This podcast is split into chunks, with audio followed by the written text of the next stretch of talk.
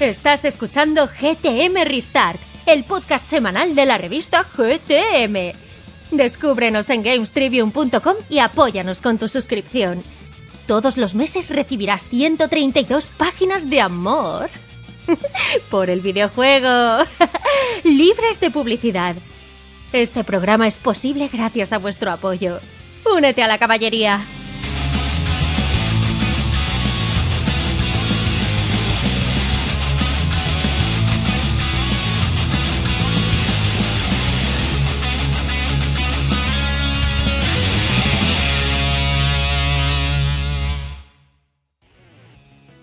Muy buenas a todos y bienvenidos una semanita más a GTM Restart, tu podcast semanal de videojuegos que te puedo contar hoy, porque como yo ya no sé muy bien en qué día vivo y, vivimos en otra dimensión temporal, te puedo decir que hemos presentado, aunque realmente te lo he dicho en el podcast anterior, pero bueno, hemos presentado ahora sí oficialmente dentro de esta línea temporal la portada de The Legend of Zelda Tears of the Kingdom, ilustrada por Don Infante y además con acabados en edición limitada, eh, estampados dorados y demás. ¿Y qué te puedo decir? Pues que gracias, gracias porque la acogida ha sido francamente abrumadora. No nos esperábamos desde luego esta recepción y, os lo agradecemos de todo corazón tanto a los que seguís a nuestro lado como a los que acabáis de llegar al barco, un millón de gracias por apostar por nosotros y por habernos dado tan cálida bienvenida. Además de ese portadón de Tears of the Kingdom que vendrá acompañado del análisis que ya se han empezado a publicar y, en este mismo canal tenéis un pequeño avance mío y además en este programa vais a escuchar un poquito más sobre él, pues bueno, en la revista encontraréis el análisis al completo. Pero oye, que no te gusta The Legend of Zelda Tears of the Kingdom, no te preocupes porque hay también portada de Street Fighter 6 y de After Us. Así que este mes vamos cargaditos, cargaditos y estamos trabajando directamente en la revista. De hecho, dentro de poco, seguramente cuando estés escuchando esto, hoy mismo estemos presentando el tercer número de Kaibon. Así que no me voy a entretener mucho más, vamos a presentar a quienes hoy me acompañan y voy a empezar, como no, por esa melena que hoy es de color turquesa. Juanpe, bienvenido a tu casa. Em, buenas tardes a todos. La verdad es que no sé muy bien qué decir en esta en este inicio de programa, ¿vale? Al final ya está todo dicho. Tenéis ahí esa, esa, portada de Zelda, esa portada de Street Fighter, esa portada de After la, el, número de, de, junio. Eh, Javi, no, me, no, puedes, no puedes, de verdad, no puedes escribirme en el chat. Bueno, no, es que ahora mismo están escribiéndome todos aquí, me están haciendo bullying en el, en el programa. Bueno, pues ya está, yo ya me levanto, me voy, cojo, me levanto, me alejo del micro así para joder el, audio a Javi y no, nada más que eso, que con a todos, que esta semana estamos a tope grabando cositas y nada, que vamos a darle fuerte al, podcast de esta semana. La verdad es que no nos disparamos, no nos disparamos, no nos despegamos del maldito micro, pero bueno, aquí estamos y quien tampoco se despega del maldito micro es el bueno de Rami, que no falla a su cita y hoy nos ha invitado a unas pizzas, así que he dicho pizzas con X, sí. Eh, Rami, bienvenido unas pizzas con sus mapsas, que eso es un gran vídeo de, internet.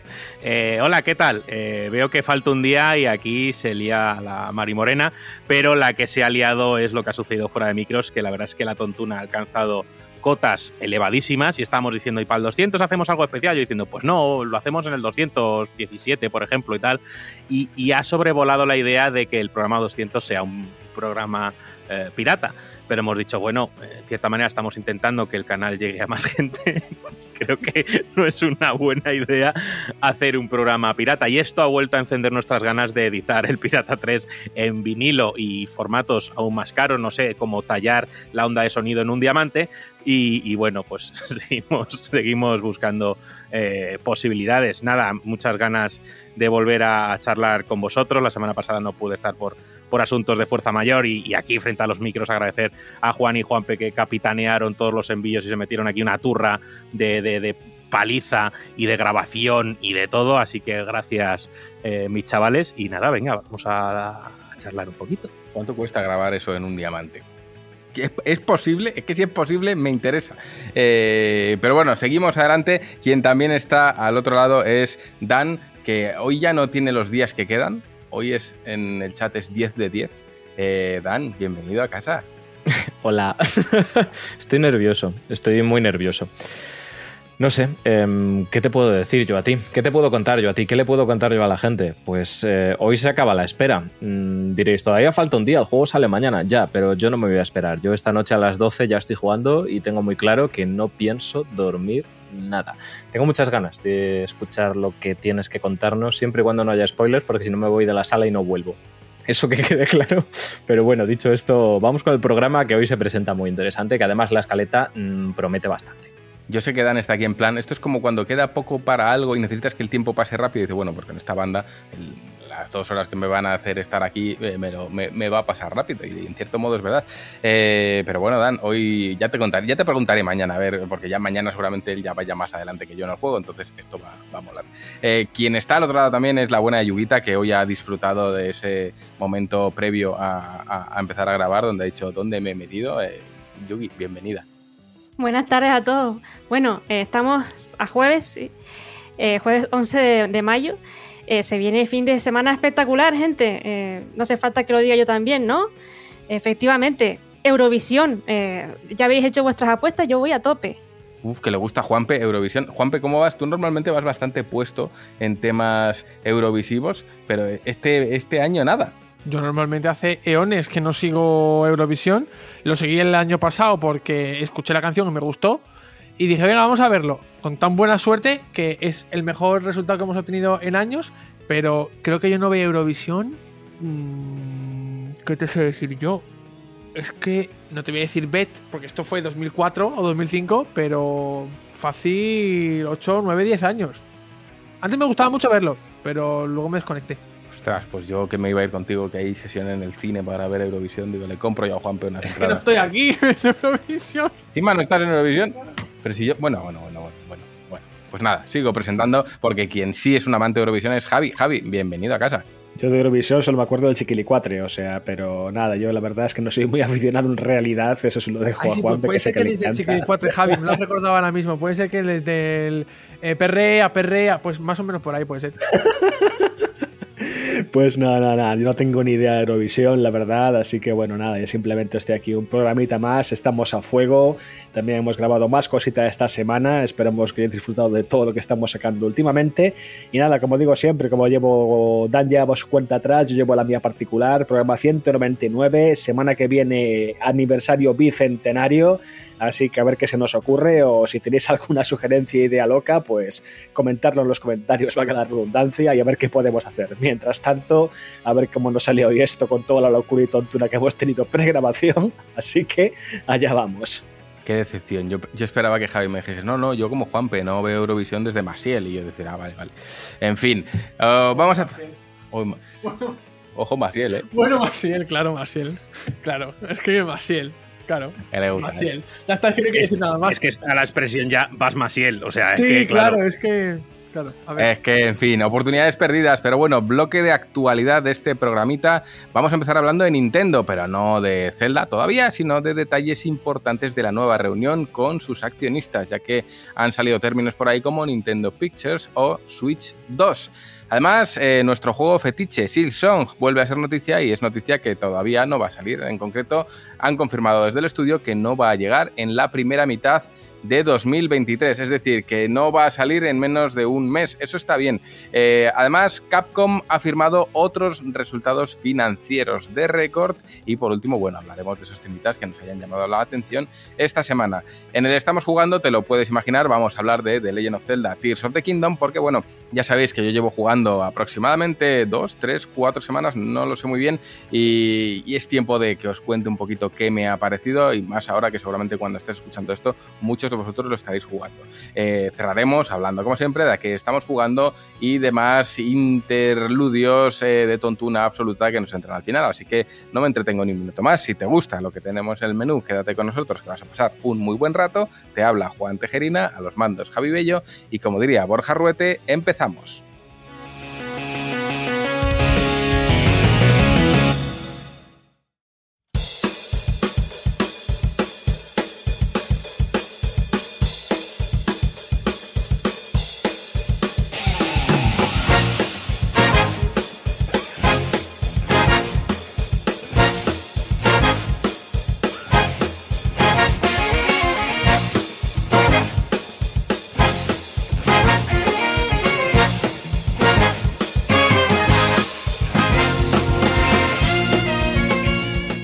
Arrancamos con Nintendo y arrancamos porque hay, Juanpe, detalles importantes de una nueva reunión que ha habido con los accionistas y han salido a la palestra ciertos términos que van interesando como Nintendo Pictures y Switch 2, que bueno, ahora a raíz de Tears of the Kingdom surgirá el debate de si es necesaria ya esa revisión de hardware o no, así que en cualquier caso cuéntanos. Vale, pues eh, sí, podríamos decir que Nintendo está echando cuentas, eh, porque ha cerrado un año fiscal y en una reciente reunión con inversores ha abordado las que yo creo que son dos cuestiones muy importantes de cara a su futuro más, eh, más inmediato. Una de ellas, la más importante creo yo, tiene que ver con la sucesora de Nintendo Switch. La consola híbrida ha alcanzado ya seis años en el, en el mercado, porque si no recuerdo mal se lanzó en 2017. Y muchos jugadores llevan bastante tiempo, porque no es de ahora la cuestión, eh, bastante tiempo preguntándose la posible existencia de una sucesora, de una nueva consola eh, Nintendo Switch, ¿no? Suntaro Furukawa, que es el actual presidente de la compañía, ha zanjado el tema. Para que no haya dudas, no habrá nuevo hardware de Nintendo. Y voy a hacer pausa aquí porque voy a repetir la frase. No habrá nuevo hardware de Nintendo como poco hasta abril de 2024. Es decir, hasta que empiece el siguiente año fiscal. Esto no quiere decir que vayamos a tener una nueva consola eh, en abril, sino que antes de esa fecha no sé quién, ni se lo plantean eh, siquiera. Si bien Furukawa ha reconocido que el ritmo de venta de Nintendo Switch ha ido reduciéndose, ralentizándose, esperan poder vender 15 millones más de consolas a lo largo del siguiente año fiscal. Y recordemos que además en estos reportes, pues Nintendo ha actualizado las cifras de, Nintendo Switch y eh, la consola híbrida ha alcanzado los 125 millones de consolas vendidas en todo el mundo y eso la coloca, creo, eh, porque estoy hablando un poquito de memoria, como la segunda consola, por lo menos en tras de sobremesa, más vendidas de la historia, ¿vale? Está todavía por encima PlayStation 2 y Nintendo DS también anda por ahí, eh, aunque creo que ya está muy cerquita de, de, de, ellas.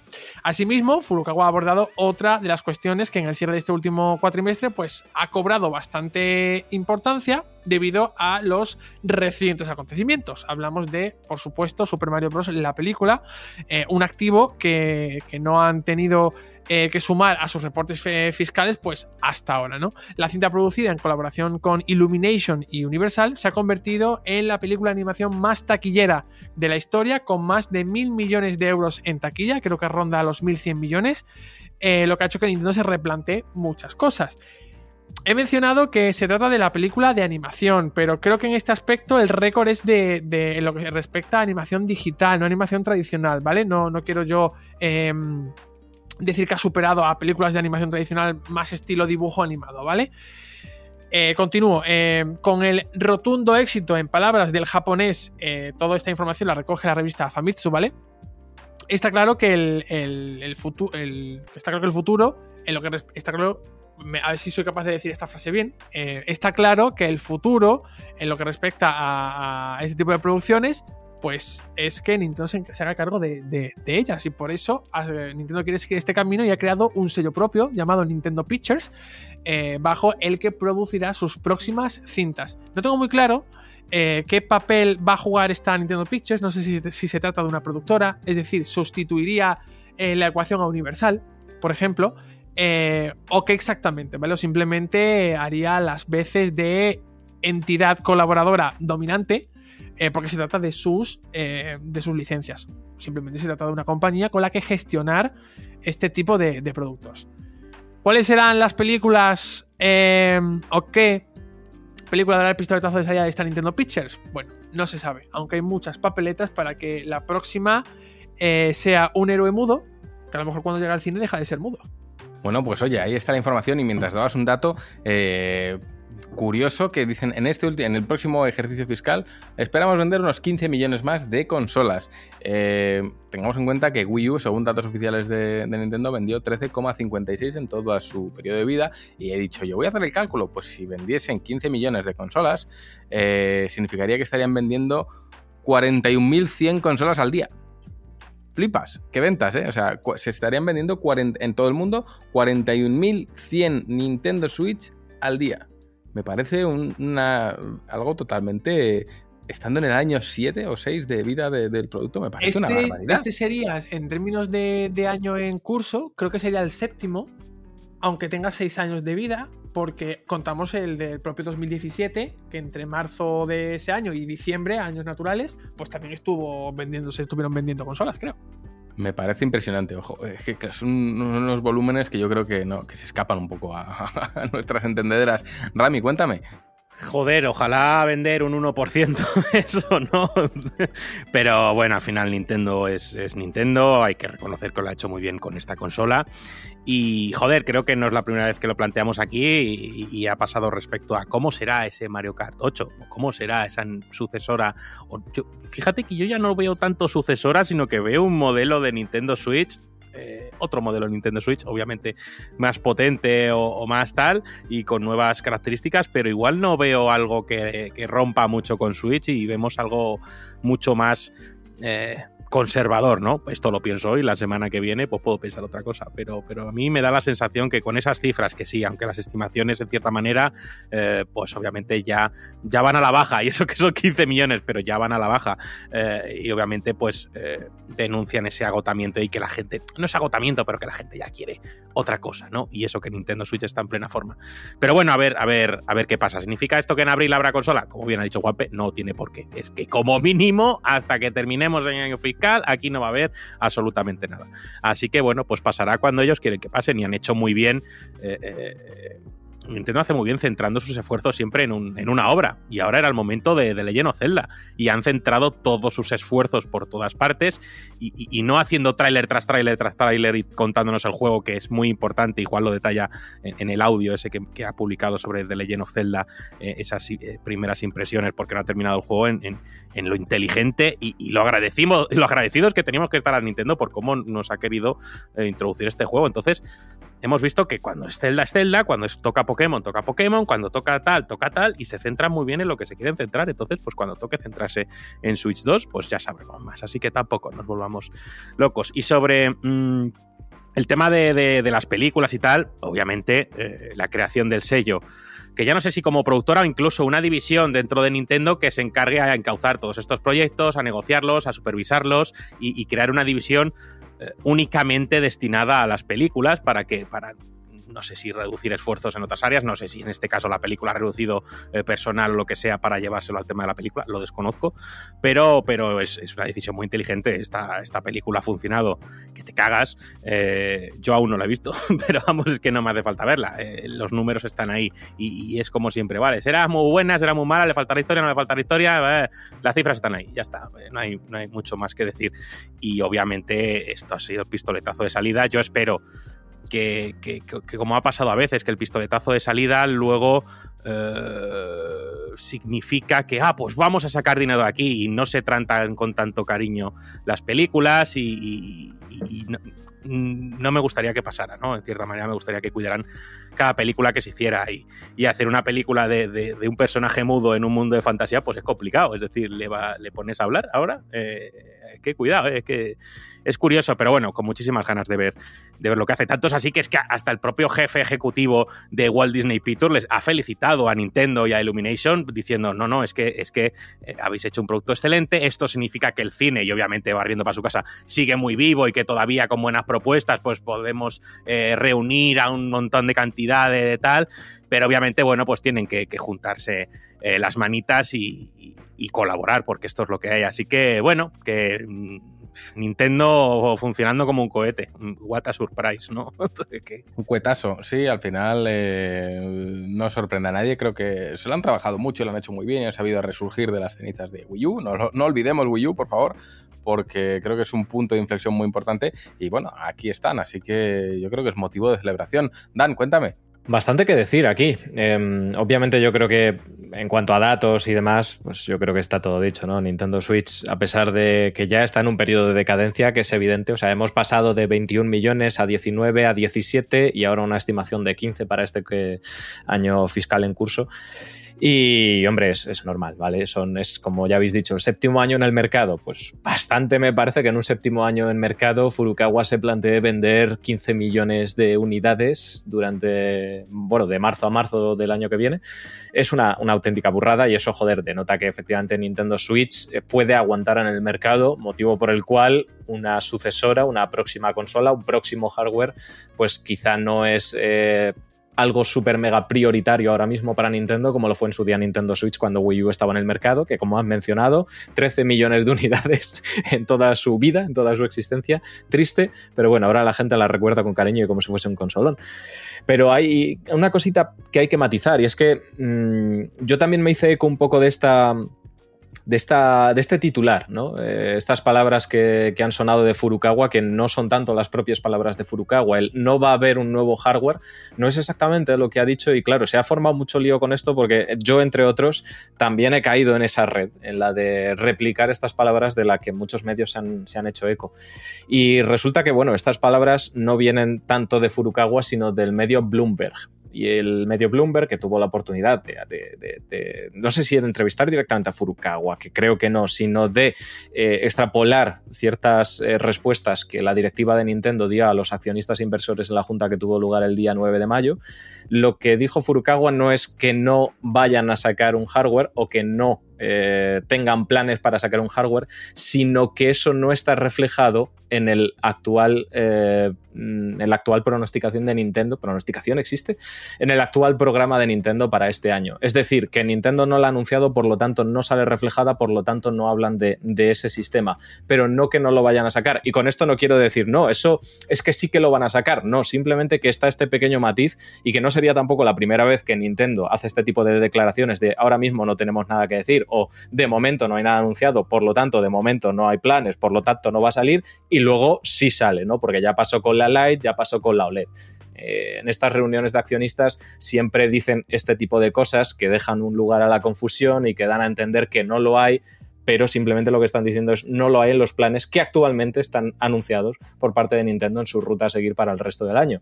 Entonces, yo no digo con esto que Nintendo Switch 2 vaya a salir este año, ni mucho menos, ni mucho menos pretendo hacer creer a la gente que es así, pero sí que creo que es importante ese matiz porque, bueno, mmm, se han dado por hecho estas palabras, que es la interpretación del periodista que ha sacado la información en Bloomberg, ¿vale?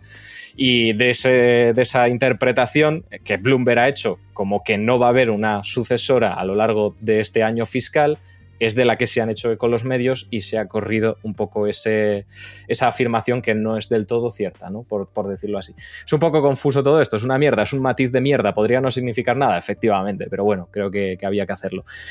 Y respecto a lo demás, pues nada, yo me alegro, oye, de que si a Nintendo le va bien, eso significa que se van a seguir esforzando en, títulos para seguir apoyando el sistema. Y una cosa que también me parece importante es que Furukawa ha mencionado en todas estas declaraciones que pretenden vender 15 millones, a lo que le han preguntado cómo pretendes hacerlo, siendo consciente Furukawa de que ya está en un desgaste comercial la consola y que obviamente vender 15 millones a estas alturas, eh, incluso él mismo decía, sí, sabemos que va a ser difícil, que va a ser complicado y difícil de alcanzar cierto objetivo, pero eh, a la pregunta de cómo pretendéis hacerlo, él ha dicho con lanzamientos. Y bueno, sabemos que a estas alturas, a estas fechas, Nintendo tiene lanzamientos anunciados, sin contar DLCs, porque ahí está el de Pokémon y, demás, y el de Mario Kart. Sin contar DLCs, lanzamientos, juegos como tal para Nintendo Switch tienen anunciados al día de hoy eh, Zelda para mañana, Raincoat que lo distribuye Nintendo en junio y Pikmin 4 en julio. Es decir, en algún punto de aquí a julio, Nintendo tiene que anunciar cuál va a ser su plan en esta segunda mitad de año. Y con eso termino. A ver, eh, dos cuestiones. Uno, eh, yo creo, a ver, Dan, eh, en realidad es tan diferente lo que se supone que ha dicho eh, Furukawa a lo que se ha compartido, porque en realidad lo que se extrae de esta noticia es que sí que hay un hardware nuevo. Sí que lo hay. El problema es que no vamos a saber ni.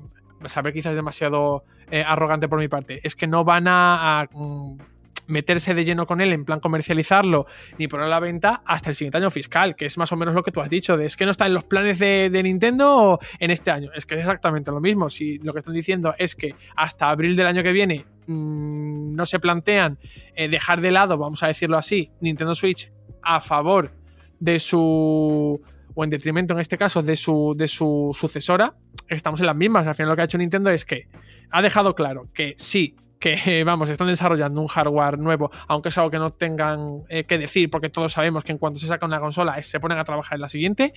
Eh, y lo que ha dejado claro es que casi mejor estar tranquilos, porque además venimos de, de de hablar hace unas semanas de, las, de la supuesta filtración de que iba a haber una consola que iba a salir con los DLCs de Pokémon claro, pues eso casi mejor. mm, de hecho, a mí, por ejemplo, me ha disipado dudas. Digo, bueno, pues puedo estar tranquilo porque o la gente que se ha comprado ahora con, cuando ha llegado la OLED de Zelda a una consola nueva, disfrútala porque como muy pronto, como muy pronto, hasta abril de 2024 no, vas a- no vamos a empezar a mover nada que tenga que ver con el hardware que va a suceder o con el siguiente hardware que vamos a poner a la venta tras Nintendo Switch. ¿no? O sea que yo creo que el, mensaje viene a ser exactamente el mismo. Que ahora en estos momentos Nintendo está, sigue centrado en Nintendo Switch y cualquier cosa relacionada con su nueva consola se queda para el siguiente año, año fiscal, que, que tiene sentido porque ellos van funcionando así, van funcionando por años fiscales y tienen que tener cuadrados, en eso tú bien lo sabes y tienes toda la razón, eh, tienen que tener cuadrado todo lo que lanzan para encajarlo en los años, en los cuatrimestres de los años fiscales. Y luego que hablabas tú, decías, eh, me, me ha llamado la atención porque decías, claro, eh, está ahora Nintendo Switch ya en decadencia. Claro, y me ha llamado la atención, digo, joder, decadencia.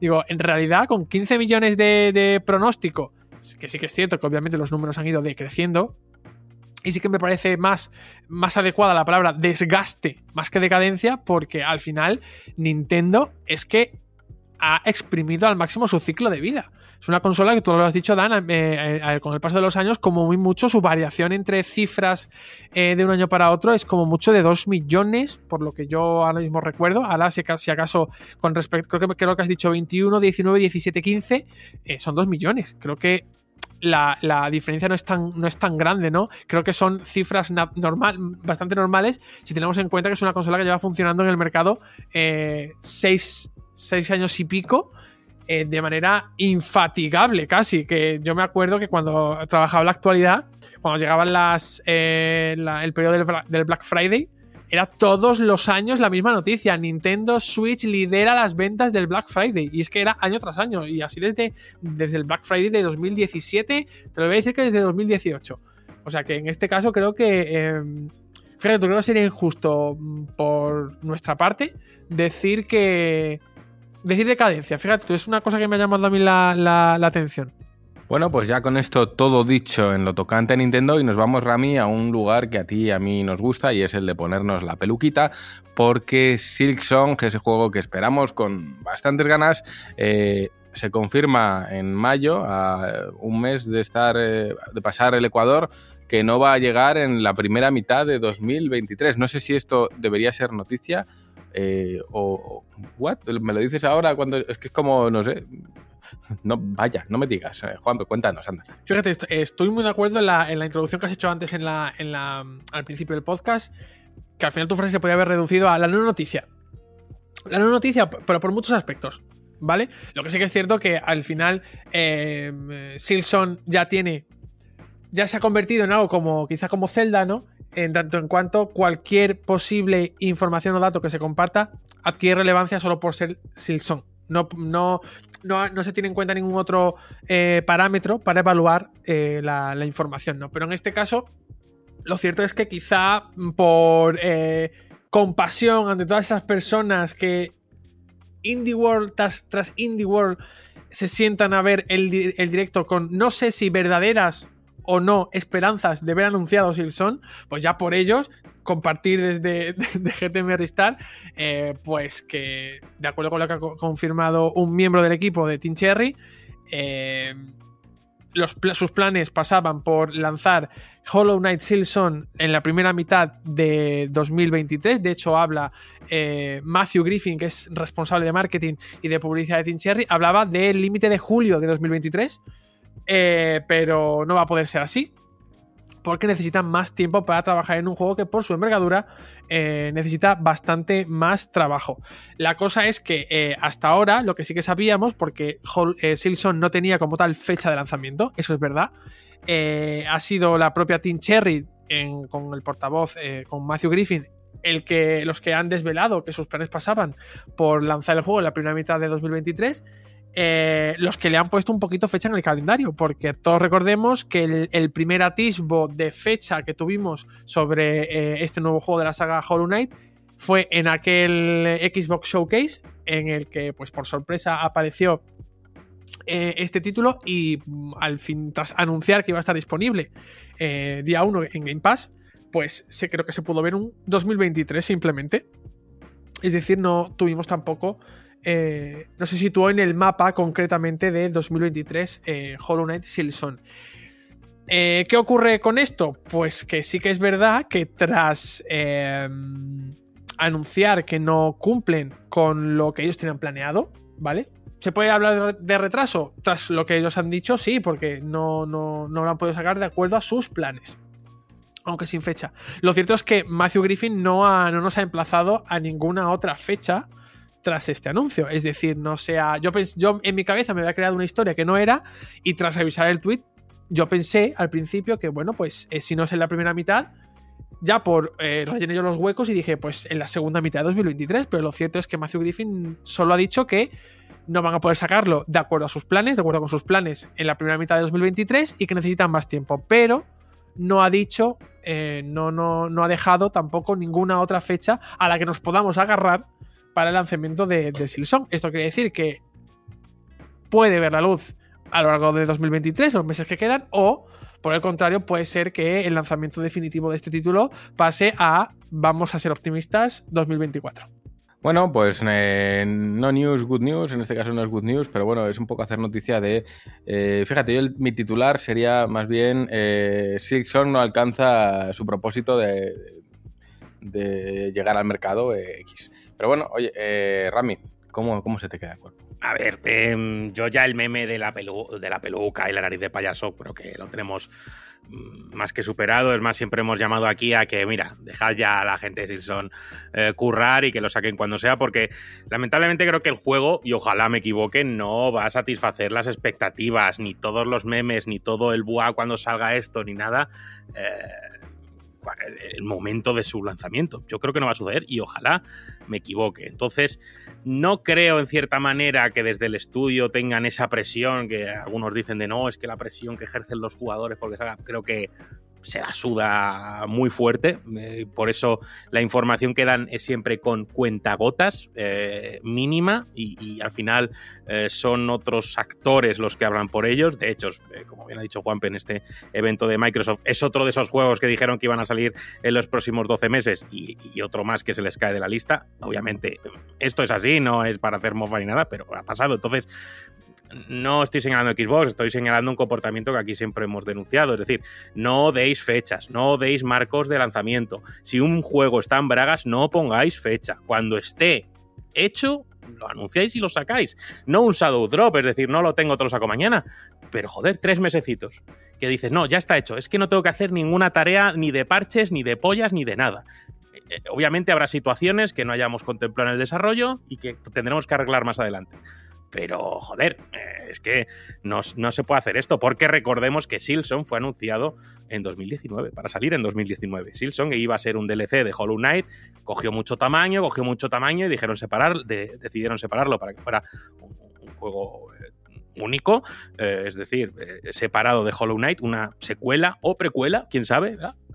Y, y- y ya está, pero, pero bueno, Matthew Griffith a mí eh, siempre está la teoría, ¿no? Y la hemos debatido muchas veces. eh, Matthew Griffith está en, Team Cherry, sí, lleva marketing y lleva publishing, a fin de cuentas, que, es eh, tema de hablar, pues también relación con los publishers para, para la publicación del juego y demás.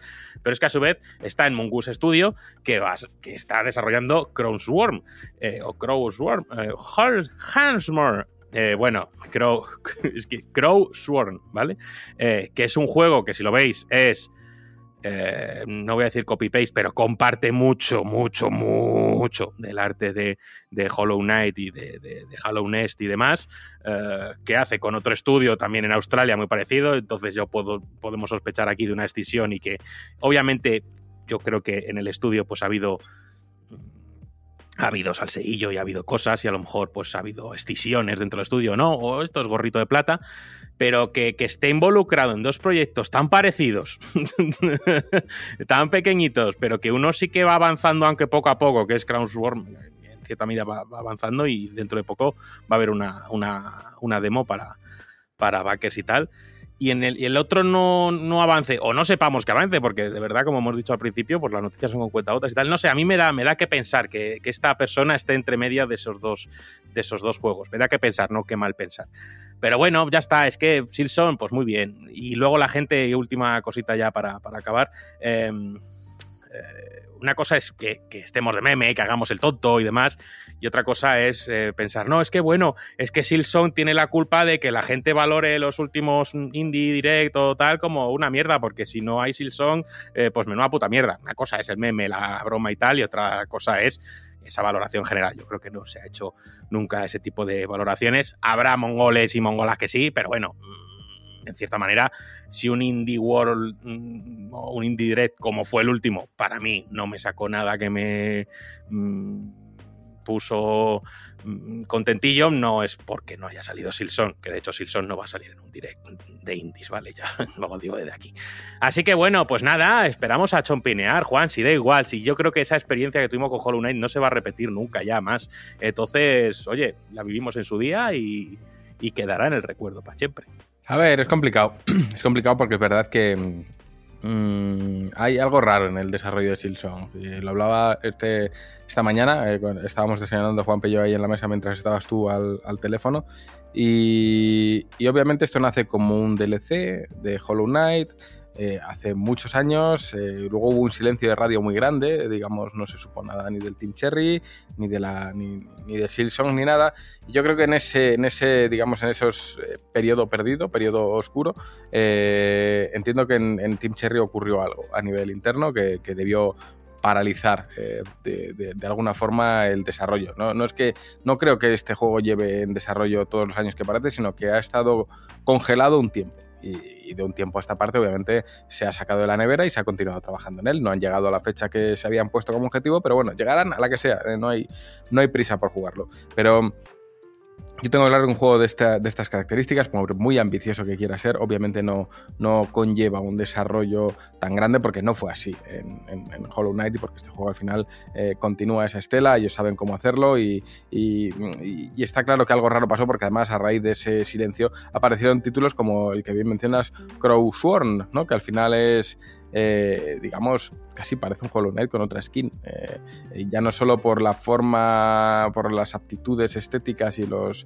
y los conceptos plásticos que, presenta, sino incluso por cómo juega con los planos de profundidad y cómo esos primeros planos son un negro puro y cómo esas formas de iluminar, en fin, es son juegos terriblemente parecidos. Yo lo que hice fue dedicarme a buscar quiénes son los desarrolladores que están en, en Mungus Rodeo. Digo, a ver si hay alguien más, eh, algún nombre conocido de Team Cherry. Pero bueno, ya sabemos que Team Cherry son tres aparentemente. Luego hay gente que dice, bueno, sí son tres, pero externalizando son más.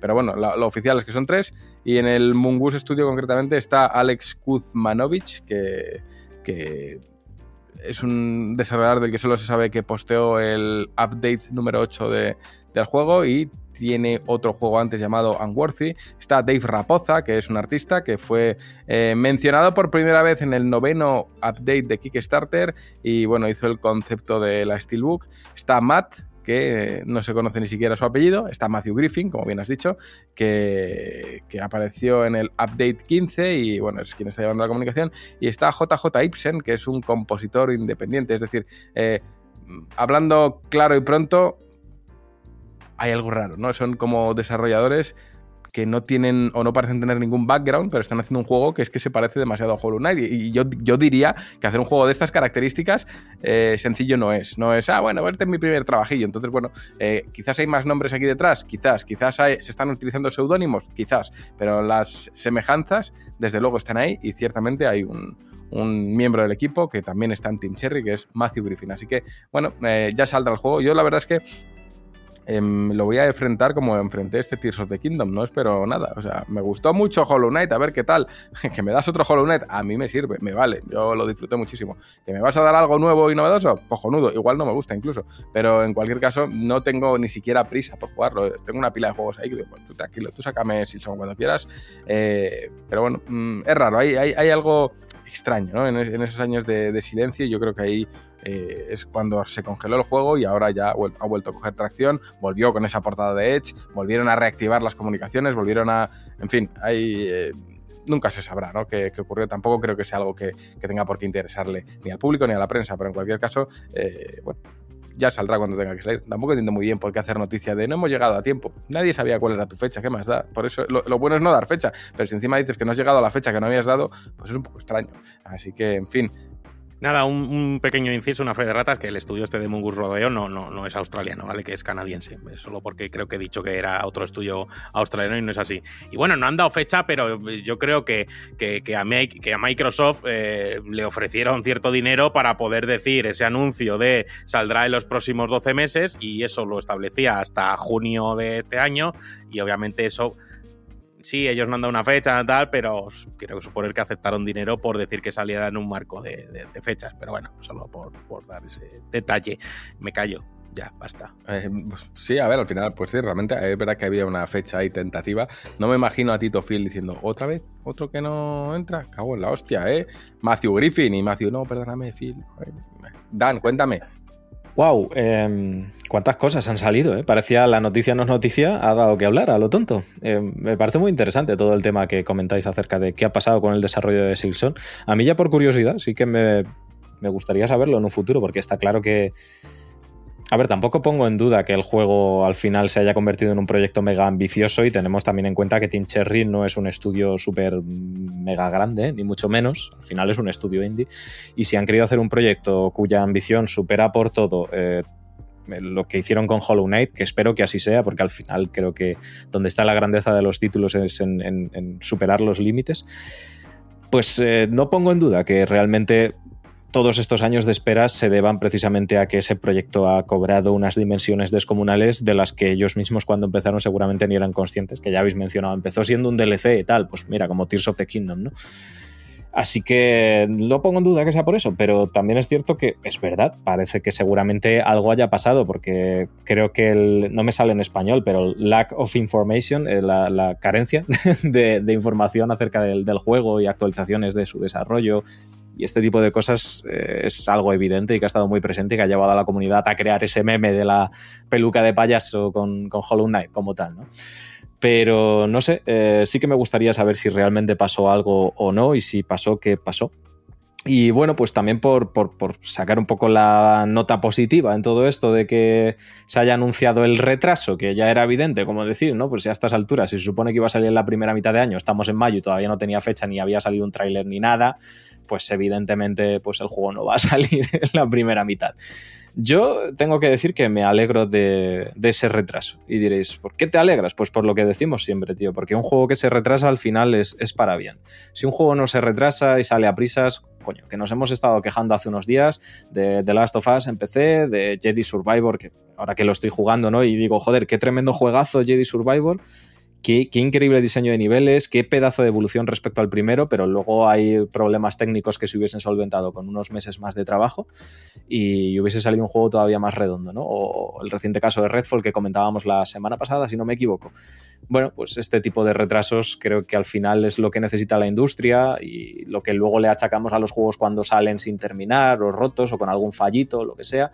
Bueno, pues si se tiene que retrasar, que se retrase, siempre es bueno siempre diré que un retraso siempre es bueno, a no ser que esconda algún motivo turbio por detrás, que espero que no sea el caso de Silson. Y nada, yo me alegro de ese retraso que tenga cuando tenga que, salga, cuando tenga que salir y, que cuando lo haga efectivamente pues sea la mejor versión posible del juego que tiene que ser. Ya está, eso es todo lo que tengo que añadir. Pues Yugi, todo tuyo. Eh, bueno, eh, muchas cosas que pensar sobre esto en realidad. Eh, sí que sí que ha dado para, para mucho esta no noticia, como ha dicho Dan. Pero bueno, eh, para empezar, diría que mm, cuando se anunció este juego, eh, que fue, como ha dicho Juanpe, en el, en el Xbox Showcase, me habían dicho que saldría de, esa, fecha a un año, que a mí me parece bastante poco, preciso y ya me hacía como sospechar eh, que no lo, íbamos a ver. Cuando te dicen simplemente 2023 y no te dan al menos un mes o, aunque sea un periodo, por ejemplo, otoño de 2023 o primavera, pues ya te hace como, mm, no, ya te hace arquear una ceja. Eh, y eso es lo que yo también pensé que quizás no, no iba a salir. Em, bueno, mm, yo creo que se mezclan varias cosas. Claro, esto es una suposición porque no sabemos si hay problemas a nivel interno, como estábamos diciendo, que espero que no. También yo creo, es una suposición mía, que quizás hay como un miedo a no superar las expectativas porque es un juego súper, súper esperado y siendo un equipo relativamente pequeño y un desarrollo tan dilatado en el tiempo, que esto suele pasar mucho con, los, con esos desarrollos que se alargan demasiado, eh, quizás esto también se les venga un poco, un poco grande, no lo sé. Y bueno, lo del meme del payaso también es otro tema que ha dicho antes Rami, que lo ha, sacado a colación. Y sí que es cierto que yo no creo que cuando se anuncia un Indie Direct la gente piense que es una mierda porque no salir el este Silsong, pero sí creo que Silsong puede eclipsar a otros títulos que luego como pasa muy por debajo porque sí, quizás no te anuncian Silksong, pero te anuncian un Blasphemous 2, ¿no? Como ya hemos visto. O en, un Nintendo Direct, no te anuncian un Zelda, pero quizás te anuncian un Pikmin, ¿no? Eh, y esto me da, me da mucha pena. Me da mucha pena que ocurra, más, que ocurra sobre todo en, juegos indies y que ocurra en un evento que está dedicado a indies que se hacen para eso, para darse a conocer y para que tú quizás conozcas una joya oculta que no, que no lo habrías visto de otra manera. Y no sé, creo que, creo que hay que tener una mente abierta cuando, cuando se anuncia este tipo de eventos. Y, bueno, también otra cosa que, he pensado a raíz de esto es que solo pensamos o tenemos la tendencia de pensar en el futuro. Ahora, mm, se habla de Zelda y se hablará durante muchos meses porque es un juego muy, muy, muy esperado y, quizás el más esperado de 2023. De este sí tengo confianza en que se hablará durante meses, pero por ejemplo de Resident Evil 4 Remake ya no se habla. Y salió no sé tanto. Y no sé, a mí me da mucha pena estas cosas. Eh, realidades que ya tenemos ahora en el presente no las valoramos lo suficiente, en mi opinión.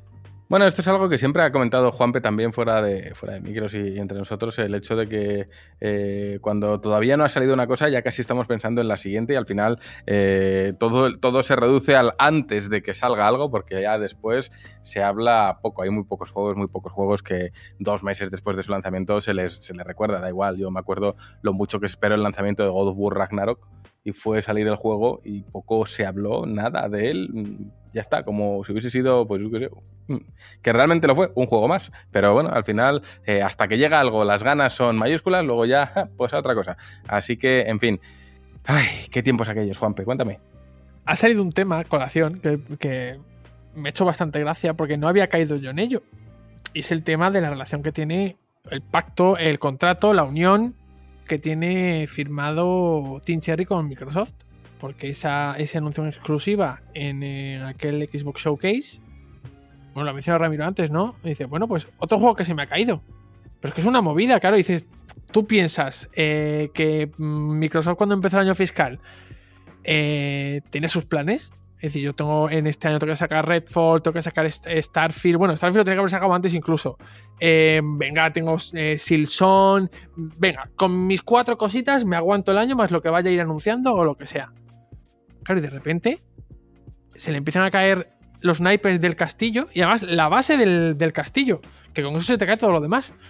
Y eh, entiendo entonces que encima después de que salga Redfall tan eh, con tal aparatosa llegada, eh, pues salga eh, Phil Spencer a decir, mira, lo siento mucho. Claro, es que en ese momento le honra como, como entiendo que tenga esa, ese, ese aprecio entre los jugadores porque salir con esa honestidad y decir, mira, lo siento, lo siento porque independientemente de lo que es de lo que haya más allá de, eh, en todo lo que ha ocurrido con, con, Redfall, pero es que yo creo que en ese momento ya lo siento por muchas cosas.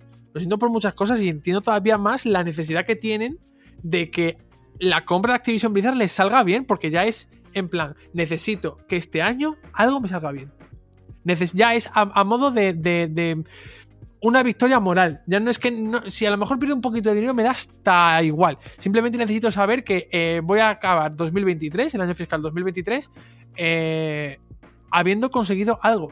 No que llegue la reunión de, inversores del año que viene y lo único que está que decir es que, mira, los de Team Cherry me putearon porque me dijeron que sí, que iban a tener eh, Silson. Resulta que no lo tienen porque, obviamente, han tenido una serie de problemas.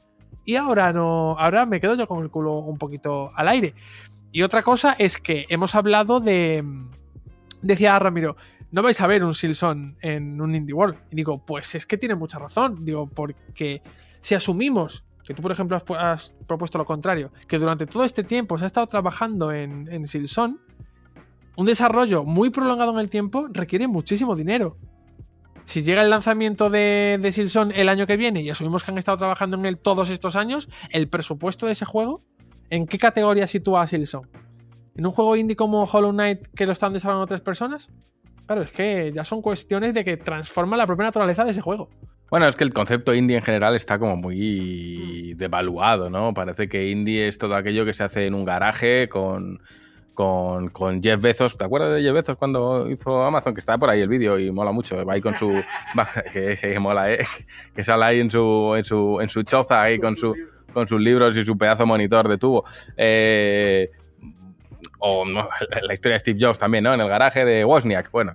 eh, ¿Quién diría que se iba a subir a un cohete con forma de nabo, eh? Al y además, claro, tío. Y el- que Omar es- Montes podría acompañarle. Es que es bueno, claro, es que es, que es bueno. Pero ese era su sueño. Y oye, él, él bajó de la. y dijo ahí en plan dinericio: dijo, mira, gracias, me habéis mandado a la luna. Y he vuelto además, no me he quedado allí. Pero eh, al final yo creo que se asocia mucho, ¿no? El concepto indie a ese señor con. con con el jersey de cuello vuelto eh, en el garaje haciendo cosas. Y realmente indie como tal eh, es independiente, es decir, mm, la financiación me viene de mí. Yo me lo costeo, yo me lo como. Ahora, mm, si yo me lo costeo, yo me lo como porque tengo una lata de aceitunas y, mil euros en el banco, está muy bien, pero puede ser que yo me lo costeo porque tengo mm, 200 millones en el banco y una lata de aceitunas. Entonces, claro, eh, el, estado en el que ahora mismo está Tim Cherry, gracias a los beneficios que le ha debido de aportar Hollow Knight, debe de ser ese estado de tengo un, un canuto de dinero importante y sigo sin depender de nadie. Entonces, objetivamente hablando y ciñéndome al término, sigue siendo un juego independiente. Ahora bien, si me ciño a ese acervo popular de ese señor eh, que tiene que contar eh, cada céntimo, ya te digo yo que no es el caso. Pero bueno, objetivamente hablando, sí, también es cierto que no lo sabemos, no sabemos con certeza. Tú que sabes, yo que sé, Rami que sabe, si eh, Tim Cherry no tiene detrás una entidad bancaria a la que le ha pedido una financiación de X y se la han concedido. Puede ser. Mm, Es que hay cosas que no se saben, así que bueno, en cualquier caso yo creo que es un juego, eh, como ha dicho Dan, ambicioso, es un juego en el que se han propuesto eh, alcanzar nuevas y habrá que ver si, si lo consiguen o no. Yo mm, tengo ganas de jugarlo, pero no tengo prisas por jugarlo, entonces eh, a seguir esperando. Y hablando de a quien le va bien, pues vamos a hablar, Juanpe, de Capcom, porque, oye, eh, resultados financieros de récord, decía Yugi que no se habla de Resident Evil 4, pero Capcom está muy contenta con Resident Evil 4, así que vamos a hablar de Resident Evil 4. Venga, vamos a hablar de Resident Evil 4. ¿Ha vendido mogollón? Fíjate. No, a ver. No está mal, ¿eh? A ver, ha vendido. Me imagino a ese señor de Capcom, no está mal. Pues mire usted, no está mal. Claro, mira Alex, no está mal, no está mal. Otra vez este juego, joder. Claro, es que... Claro, ¿te imaginas cómo, claro, cómo tiene que ser la. Claro, porque esto tiene que llegar un señor, una persona. un poco como el de soy falangista. Sí, sí, sí.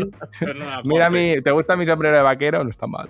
Sí. Claro, es que tiene Buen que llegar una persona, un. eh, un COO, CFO, CO, WWE. Un FO. Claro, exactamente, a un grupo de, de otro grupo de personas que son los que pones el dinero a decirles todo ha ido bien, ¿no? Dice, Resident Evil 4, bien. Monster Hunter Rise and Break, bien. Claro, pues así con toda la lista de, de juegos de, de Capcom, porque bueno, pues eso, Capcom está de celebración. Las chancletas de Miyamoto, bien. Y Miyamoto gracias, chavales. Super Mario Bros. la película, bien, pero no es nuestra. Joder, y también, sí, sí. Claro.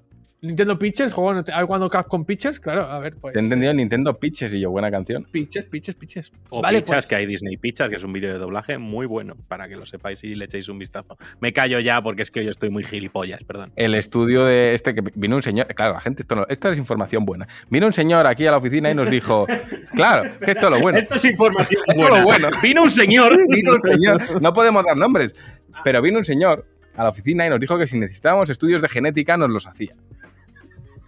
Eso es verdad. Y además dijo, soy el de la oficina de enfrente, o sea que tenéis el estudio de genética a un paso, cabrones. ¿Cómo se La- llama? la- Pitches. Sí, sí, es verdad, ¿Sí? justo. Pues eso es información.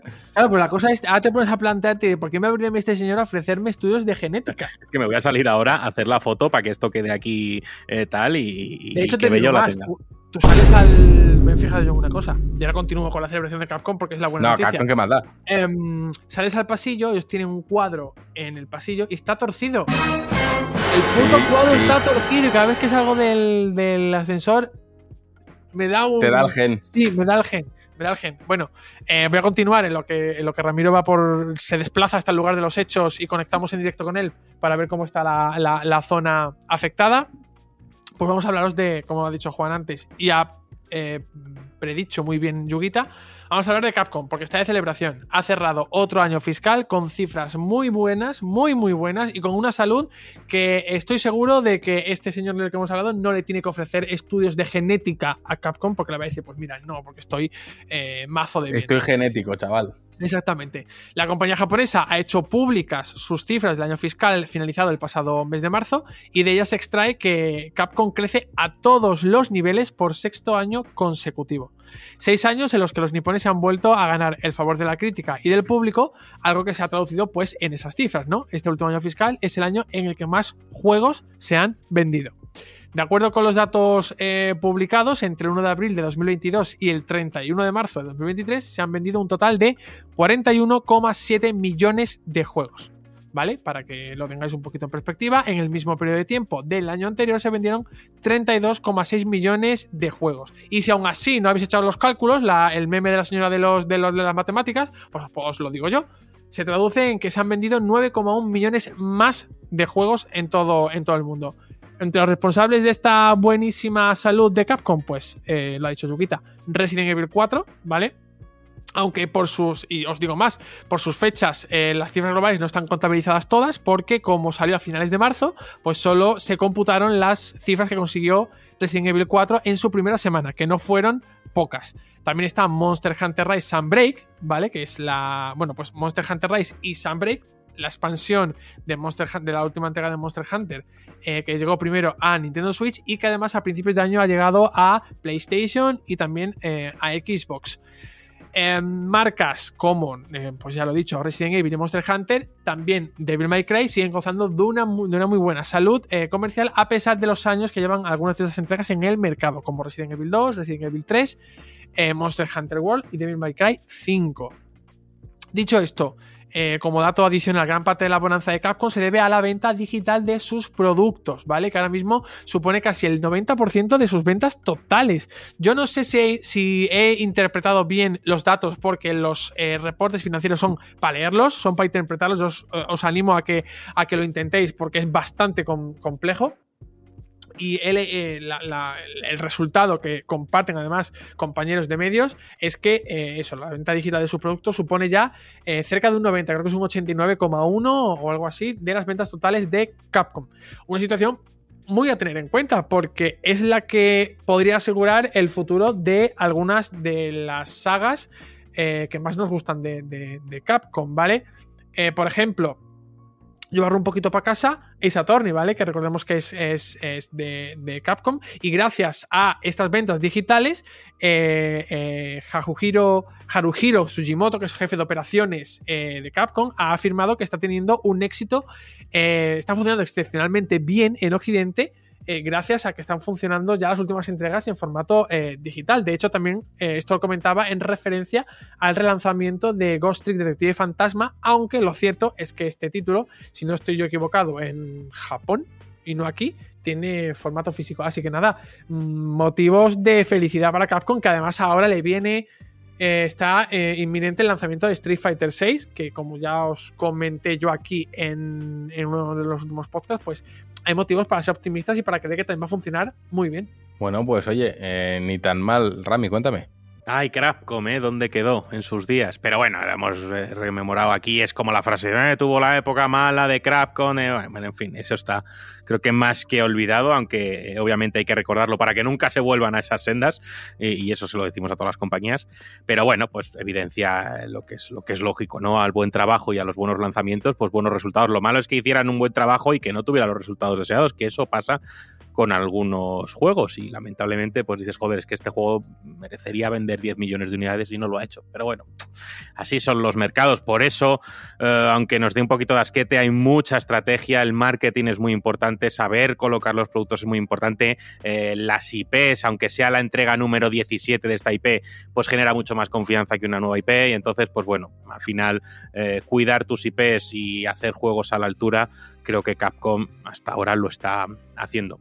Lo que a mí me, me, me, me tiene un poquito descolocado es Capcom y ahora qué, ¿vale? Eh, y perdonadme con, la pregunta, es decir, eh, sí que teníamos en el catálogo muchas cosas puestas y, ya llega Street Fighter 6, pero de Capcom sabemos a día de hoy, eh, aunque nosotros de manera interna podamos saber, más cosas o menos cosas y tal, y sabéis que aquí nunca vamos a soltar la lengua porque somos unos profesionales, em, Capcom ahora tiene Exoprimal, que ya os dije, yo lo estuve probando, pero a ver, eh, no creo que sea eh, el, cojo juego, ¿vale? pero sí que era una propuesta entretenida.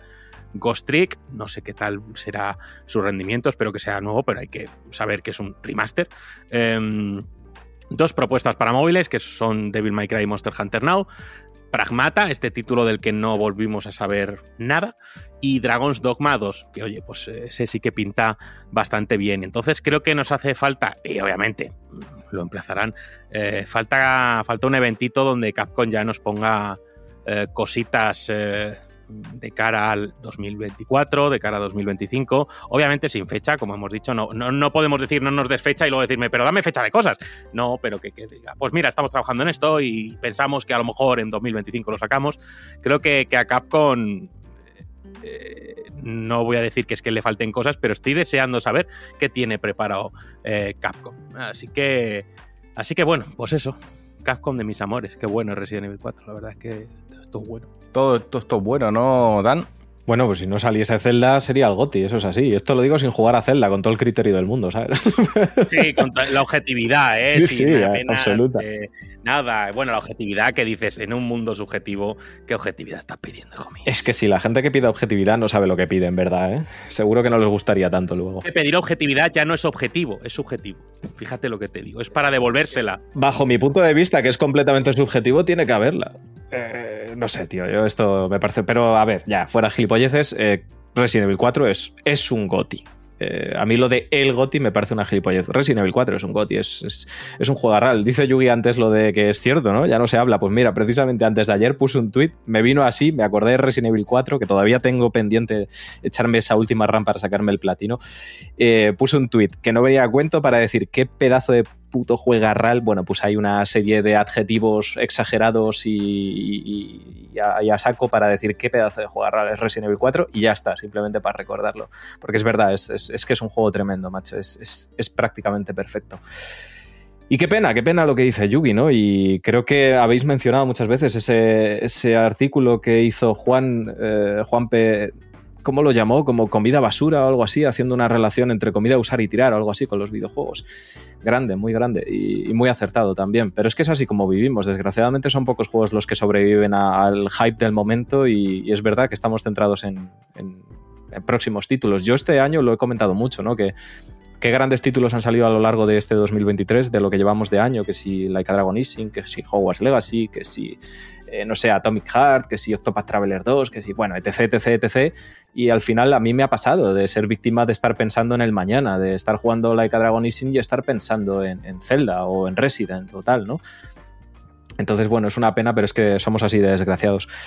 Y mm, en cuanto a lo de Capcom, pues mira, me alegro un montón porque yo lo llevo diciendo ya un tiempo. Aquí en este programa lo he dicho muchas veces. Creo que Capcom está en una segunda edad dorada. Y digo segunda porque para mí Capcom, de entre las eh, grandes compañías de la historia de los videojuegos, yo la tengo en un top 3. O sea, para mí el top 3 serían Nintendo, Sega y Capcom. Y Capcom es que, joder, es que es Street Fighter, es que es Devil May Cry, es que es Okami, es que eh, es que es Resident Evil, es que es Dino Crisis, es que Capcom es Dios. Eh, Capcom ha hecho y creado muchas de las sagas más reconocibles e icónicas e influyentes de la historia de los videojuegos y durante toda la época de los arcades, los 16 bits, de ahí en adelante, incluso hasta la época diría de los 128 bits, Capcom fue Dios que luego puede tener su época Crapcon, como la llamamos, incluso en aquella época a mí me sacó juegos como nuestro querido Resident Evil 6 en este programa, que a mí me encanta. Y, bueno, pues sí ha tenido sus malas decisiones, pero joder, que una compañía que ha hecho historia empieza a decaer y ha sabido levantarse para volver a estar en una segunda edad dorada y estar en la forma en la que está a día de hoy,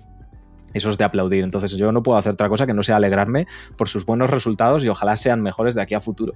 Comentamos también esto que dice Ramis, ¿no? De que, qué pasa a futuro con Capcom. Es cierto que actualmente los planes de Capcom mm, quizá son más opacos que nunca en los últimos años. No sabemos muy bien qué proyectos están ahí en el futuro.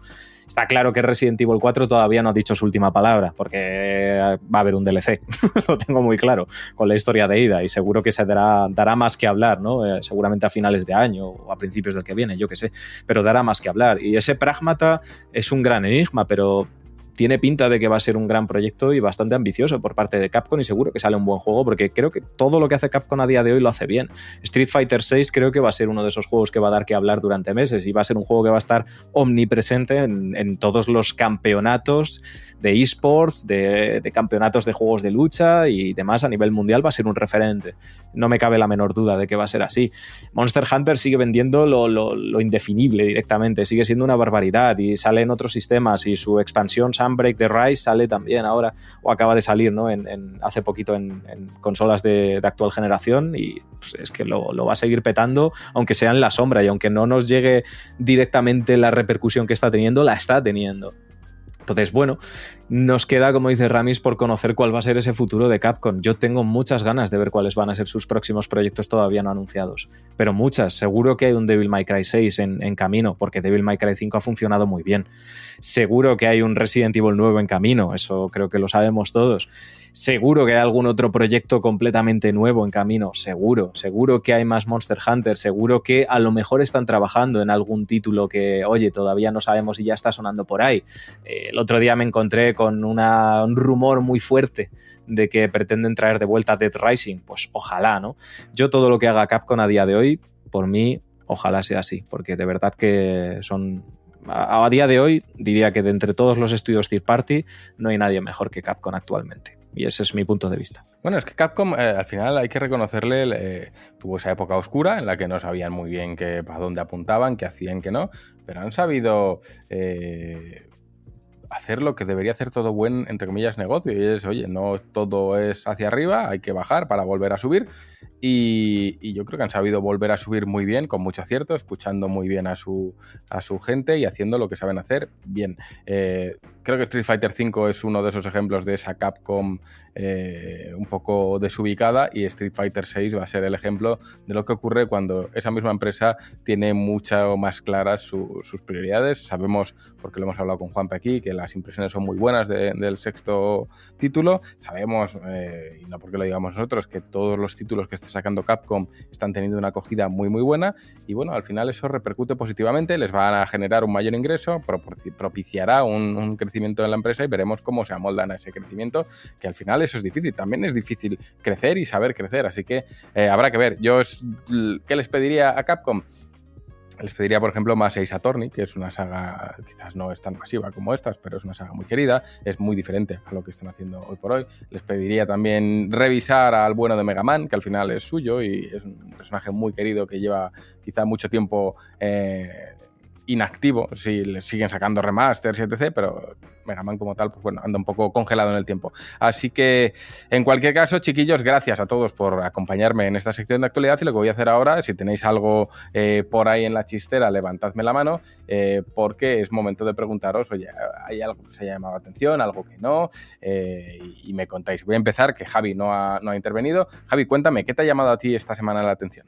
Pues ahora no estoy seguro si lo hemos llegado a mencionar en alguna de estas últimas semanas, pero si no, pues un poquito como repaso, porque bueno, han surgido pues aún más nuevas voces que están diciéndolo, de que bueno, que Konami, esa sempiterna empresa draconiana que tanto mal hizo y tanto arruinó su reputación, a pesar de haber sido como comparativa para el discurso que ha hecho Dan antes de Capcom, para mí una de las grandes de los 90 y de principios del 2000, y que bueno, poco a poco se perdió en Spachenko, pues que hay rumores eh, cada vez más fuertes de que un posible remake de Metal Gear Solid 3 podría estar en camino para 2024. O sea, diferentes insiders eh, de diferentes medios de Windows Central y también de de VGC News, eh, bueno, editores de, estos, de estos medios, pues comentaban que dicen que cada vez están escuchando más eh, palabrería dentro de esta empresa de posibles remakes, no solo de Metal Gear, sino también de Castlevania, Silent Hill 2 Remake, sabemos que es una realidad que va a llegar también,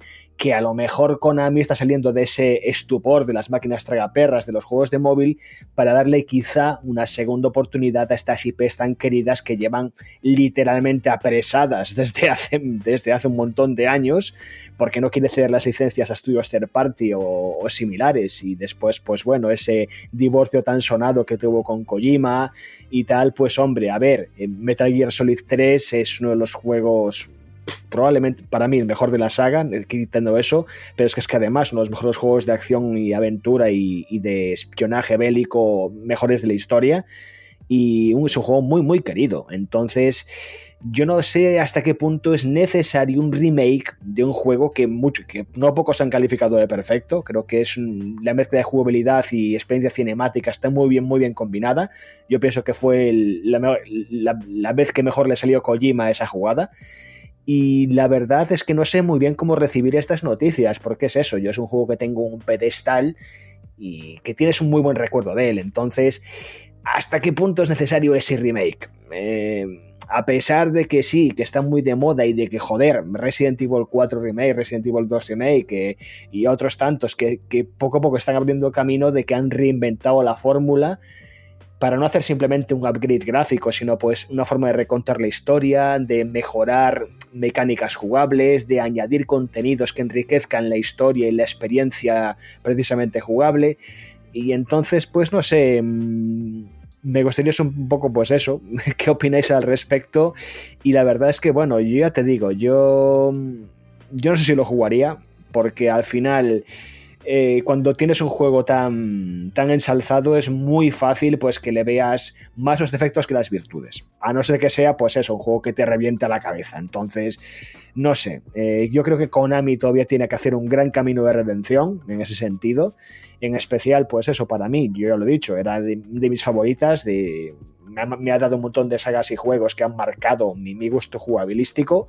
Entonces, pues no sé, a mí esta noticia, que ya no solo una voz, sino que diferentes voces cada vez dicen más de que es un proyecto que está ahí, pero bueno, claro, la última vez que se le dejó las llaves a Konami para trabajar en esta saga, nos sacaron Metal Gear Survive. Entonces, en fin, no sé qué pensar, la verdad. Bueno, a ver, eh, remake de Metal Gear, además del 3, has dicho, Javi. Pues yo qué sé, a ver, propio de Konami, tampoco, yo no me, no me sorprendería. Que saliese con la calidad que cabe esperar, lo dudo, sobre todo si no está el bueno de Kojima ahí eh, implicado, porque la narrativa que tenía ese juego yo creo que es de lo más bestia que he visto en mucho tiempo. Pero bueno, um, no sé, no sé. Es que no sé, tengo a Konami tan desubicada en el mapa que espero cualquier cosa. Así que, eh, Rami, yo no sé a ti qué te parece, pero sí sé que tienes algo que contar. Sí, bueno, Konami creo que está intentando hacer eh, esos esfuerzos de, tantas súplicas que la gente ha dicho, por favor, mm, suelta tus IPs, dáselas a gente y que se hagan movidas, ¿vale? Con ellas. Eh, ahí tenemos todos los anuncios de Silent Hill y ahí tenemos ese Getsu Fumade en un Dying Moon que, que, que salió... Eh, tal, y de hecho Meridian lo traerá en físico, y bueno, pues creo que se están librando cositas y suena pues este Metal Gear Solid 3 Remake, eh, que no sé por qué empezar por el 3, eh, supongo que a tema cronológico al final es el que está más al principio de todos, a fin de cuentas. Pero bueno, en fin, eh, son cosas que en principio no queremos remakes y queremos cosas nuevas, pero luego te dicen, claro, es que, Juan, es que el Metal Gear Solid 3, bien hecho, bueno para ti, para que te lo vuelvas a rejugar y que te guste tanto, que, que te guste tanto, pues es que a ver, ¿qué haces? Hombre, por supuesto que pillo. Sí, sí, sí, sin duda. así que, así que es eso. Entonces, eh, bueno, cositas que comentar, dos cositas rápidas, un poquito de, de, información de esa de veraz que nos gusta dar a nosotros como un señor vino una vez a un sitio.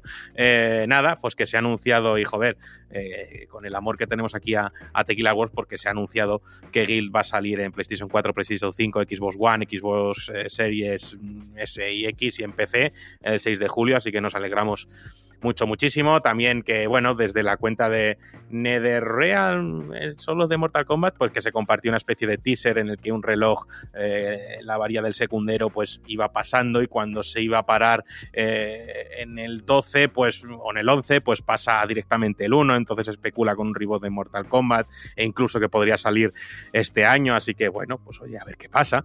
Y nada, yo era una pequeña reflexión rápida y que, mmm, bueno, estoy jugando a Jedi Survivor, luego doy mi opinión como juego como tal, y es que, bueno, estoy un pelín cansaete y, y creo que voy a dejar de comprar de salida ya, ya juegos porque siento que ya como consumidor no se está respetando ya no mi opinión, porque obviamente muchas veces no, pero ni mi, ni mi inversión, ¿sabes? A fin de cuentas, ni mi dinero se está respetando. Eh, hay muchos juegos a día de hoy y no estoy diciendo que, que Jedi Survivor sea un desastre lo técnico, ¿eh? quiero dejarlo claro y es un juego que estoy disfrutando mucho pero se ve que es un juego que dices, tío, es que esto le das un mes más, dos meses más y sale mucho más pulido. Y obviamente va a tener errores y obviamente se van a dar situaciones en las que los desarrolladores no han pensado y bueno, pues el juego se tal.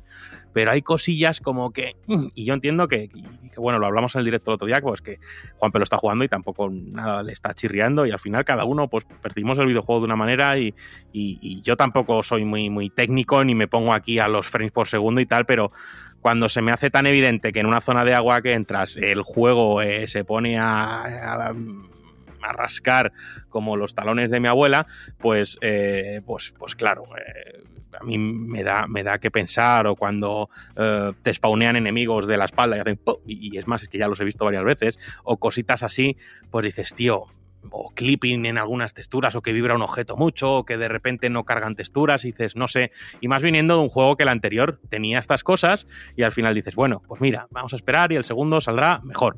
Y al final dices, tío, voy a estar yo de lanzamiento pagando más que nadie y obteniendo la peor versión del juego. Y esto es un debate y al final se ha dicho muchas veces y yo no estoy descubriendo América pero decimos siempre que, las empresas, bueno, Twitter está muy bien, pero al final el único mensaje que le podemos mandar es con dinero. Y al final, bueno, Jedi Survivor creo que está funcionando bien en ventas, así que supongo que, esto que yo digo dará bastante igual a EA. De hecho, creo que damos bastante igual en general, pero que, es eso, que, joder, que, nos hagamos querer un poquito más. Al final, los hypes son complicados, todos tenemos sagas de, nuestra vida que al final, y Jedi Survivor no es la mía, pero que al final vamos a estar ahí día uno, pero no estamos siendo bien, tratados en muchos aspectos y, lo focalizo en Jedi Survivor porque es un caso, pero tenemos cientos y cientos atrás y al final es un juego que yo sigo jugando, no me impide seguir jugando, lo estoy disfrutando, pero joder, creo que son...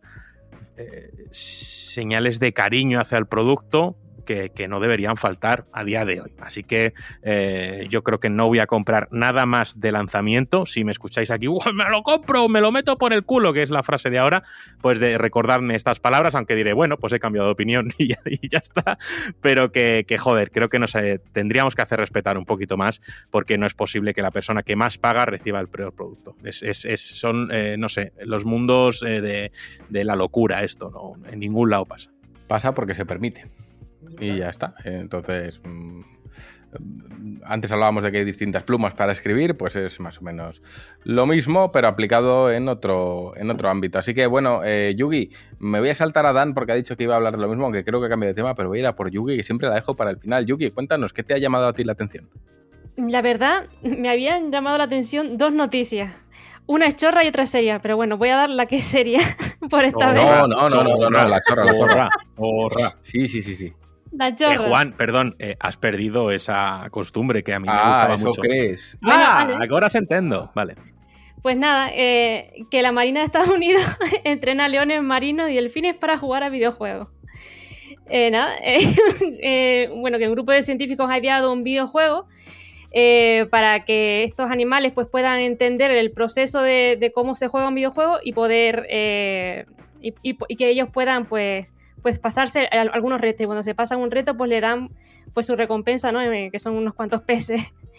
Y nada, eh, aquí la noticia te presenta a un león marino que se llama Spike, que dicen que es el jugador más ávido y, y que, que, bueno, que es el protagonista de esta noticia. y hasta simplemente eso. ¿Para qué lo hacen? No lo sé, pero bueno, como para investigar pues su, su proceso cognitivo a la hora de enfrentarse pues, a estos medios digitales, ¿no? Y nada más. Simplemente esa es la noticia chorra. Y ya está. maldita, maldita sea. Pero qué cojones. Y, la, bueno, y, la otra. Vale, la otra. la otra sí me, ha llamado la atención por unos motivos que, bueno, ahora voy a contar. Y es que, eh, eh, bueno, Nintendo ha lanzado una encuesta para saber qué, esperan los jugadores de Pikmin 4, pero no qué esperan en plan, no sé, eh, la duración y tal, sino qué esperan Mm, de lo que trate el juego, que tenga dentro del videojuego, ¿no? eh, por ejemplo, preguntaban cosas como ¿qué es lo que valoras más? Si, eh, una, ambientación relajante, que tenga criaturas monas, que tenga gameplay estratégico. Es decir, que los jugadores diseñen cómo sería su Pikmin ideal para que tenga más ventas. Claro, esto te hace pensar a varias cosas. Primero, que, que se hacen este tipo de encuestas es muy extraño, sobre todo de Nintendo, que es una empresa como muy, muy cerrada en este sentido, muy hermética y sobre todo también porque este tipo de las encuestas normalmente se lanzan como para saber cuál es tu público objetivo, ¿no? Cuál es su edad, cuál es su sexo, cuáles son sus hábitos de consumo, ¿no? Y no cómo va a ser un videojuego y que influye también en la creatividad, ¿no? Del estudio, de lo que tienen pensado para esa, para esa saga en concreto. Además, Pikmin 4 ya es una, ya es una entrega, ya la cuarta entrega.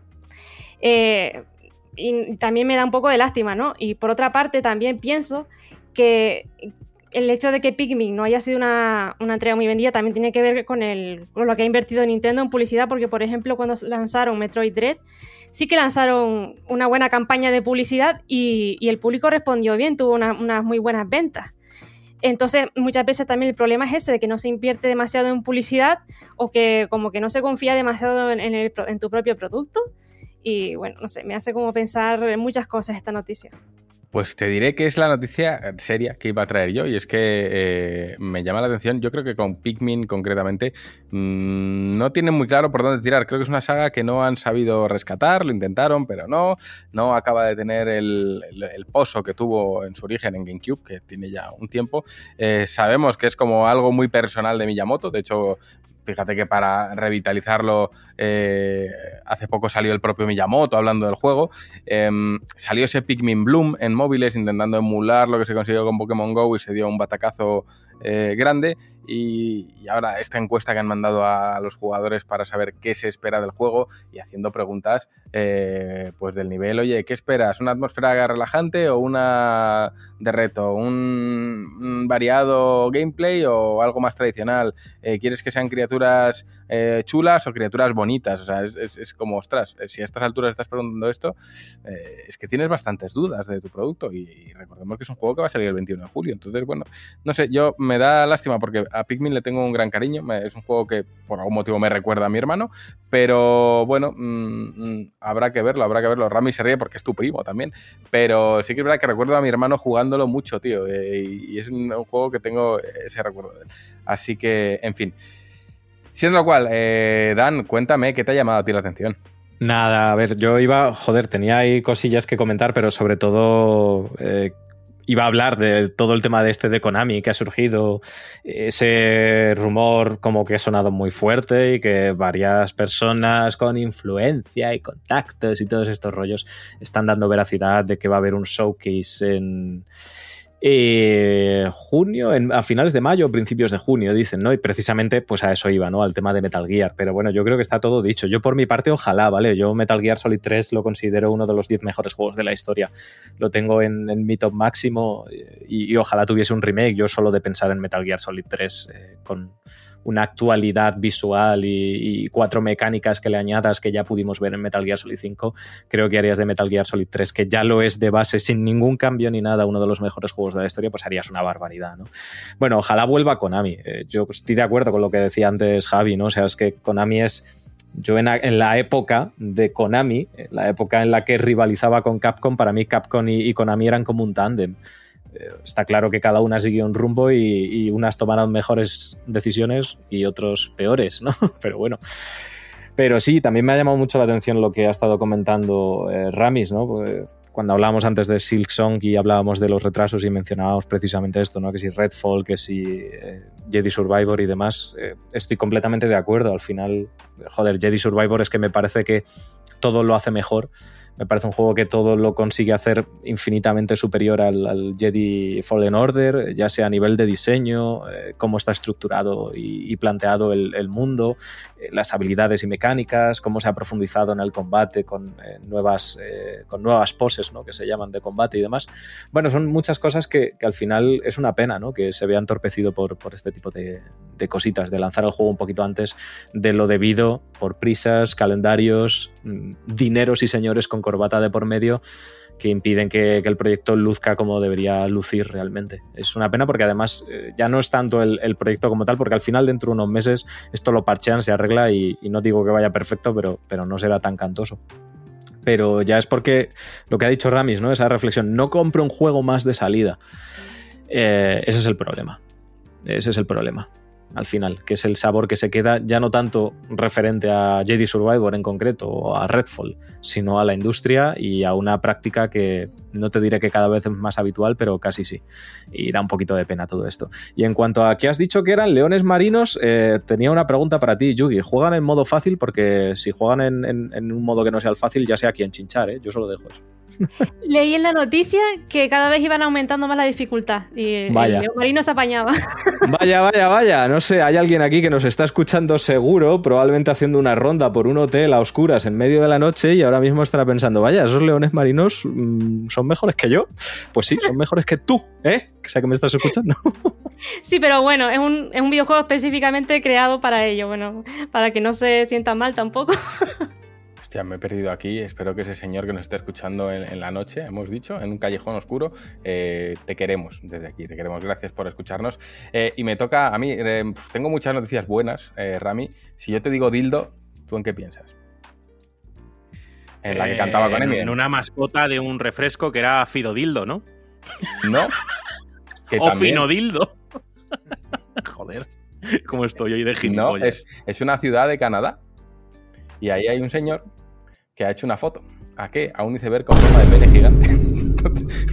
Se llama Ken Pretty. Y bueno, tenéis la foto en internet. pod- Podéis buscar Ken Pretty dildo. Y es un señor. de- pretty todo. Sí, además- Qué pretty todo, oye. Tú Es lo que estás está, viendo, ¿no? está completito. Es eh, no- No, le falta detalle. Es Sí, monstruoso. monstru- pero es monstruosamente bien hecho porque no le falta detalle. No le falta, y además esto es la naturaleza en estado puro. Eh, bueno, otra de las noticias, que esta, esta es la buena, eh, Rami, eh, además es que hay dos noticias de lo mismo seguidas, entonces es cuando te das cuenta de que está narrado desde dos perspectivas y esto es narrativa compleja. Y el titular es detenido el gerente de un hotel por chuparle los dedos de los pies a un huésped mientras dormía. Y resulta que un fulano se ha despertado con el gerente del hotel eh, chupándole los pies por la noche. Entonces, eh, literalmente la noticia dice así: un huésped horrorizado se hospedaba en un hotel y se despertó y encontró al gerente chupándole los dedos de los pies en la cama. El hombre estaba profundamente dormido cuando lo despertó una sensación extraña proveniente del pie de su cama. El hombre le dijo a la policía que abrió los ojos y vio a otro hombre al final de su cama, con la cabeza gacha y la boca tapada con los dedos de los pies. El presunto chupador de dedos de pie, David Neal, de 52 años, ha sido arrestado y se enfrenta a cargos por el extraño incidente que ocurrió en el hotel Fourth Avenue South Hilton en Nashville, Tennessee. El hombre fue despertado de esta extraña manera el 30 de marzo, según el departamento de policía. El huésped del hotel se enfrentó de inmediato al hombre que le estaba chupando el pie y supuestamente lo reconoció como un empleado del hotel que había venido a arreglar el televisor el día anterior. Neil, quien fue arrestado el viernes 5 de mayo, hizo una tarjeta llave para ingresar a la habitación y se coló a las 5 de la mañana. El detenido a la policía que estaba preocupada por el bienestar del huésped y que ya que podía oler el humo que salía de su habitación, por lo cual entró para comprobar que todo estaba bien. Sin embargo, la policía dijo que Neil nunca informó haber olido humo a ningún otro empleado y que no hubo otros informes de huésped. O sea, esto es el mito del vampiro se, me ha colado un fulano a chuparme un pie. Entonces, eh, bueno, esto pasa, esto es el mundo, esto es información, esto es actualidad y, así va así van las cosas. Yo creo que, que estaba esperando Zelda y dice, ¿qué hago yo? Pues le voy a chupar el pie al de esta habitación a ver qué ha pasado. Así que ahora sí que sí, hemos acabado con el bloque de... No se admiten comentarios de esta noticia, esto, es- esto no, no- no hay que comentarlo, esto hay que dejarlo así, a pelo. Y lo que vamos a hacer es dar el saltito ya al melocotonazo de esta semana, que nos lo deja Rami. eh, es un tema de Falcon Shield y Bad Administrator y se llama This is War 6, que por cierto está inspirado en Legends of Runeterra. Así que dentro, musicote y volvemos con Zelda.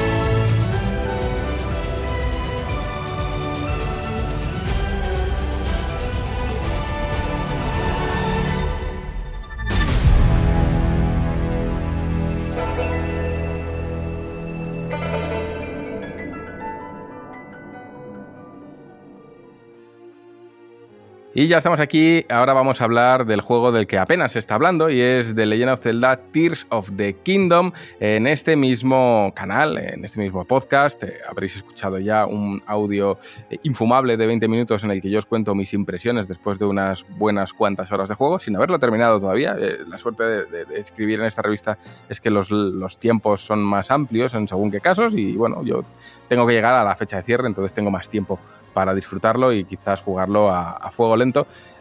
Pero en cualquier caso no sé cómo, cómo abordarlo, qué os puedo contar, porque no quiero eh, spoilear a nadie tampoco me quiero tirar esos 20 minutos que ya tenéis en el podcast y no- tampoco quiero contaros lo mismo. Pero mm, por haceros una pequeña foto de, de- de- lo que es este juego y para no engañar a nadie desde el principio, estamos ante una continuación directa del momento en el que termina Breath of the Wild. Esto eh, lo digo para que quede clara la, la idea de que no esperes, eh, entre comillas, nada nuevo, que sí lo hay, sino que lo que tienes que esperar es un juego que perfectamente podría eh, haber sido un segundo cartucho de saco uno y meto otro y sigo jugando a Breath of the Wild. El motor gráfico es eh, prácticamente el mismo, el juego luce tan bien como lucía eh, Breath of the Wild y las mecánicas y lo que propone pues es un poco una extensión de lo que ya había. Entonces, quien disfrutase de Breath of the Wild hace ya 6 o 7 años, pues encontrará aquí un regreso a ese mundo que ha cambiado, pero se siente, oh, qué feo, ¿no? Porque esto viene del inglés, pero bueno, se siente familiar, se siente eh, conocido. Eh, regresas a un mundo que de hecho la gracia es que el mundo te va a reconocer,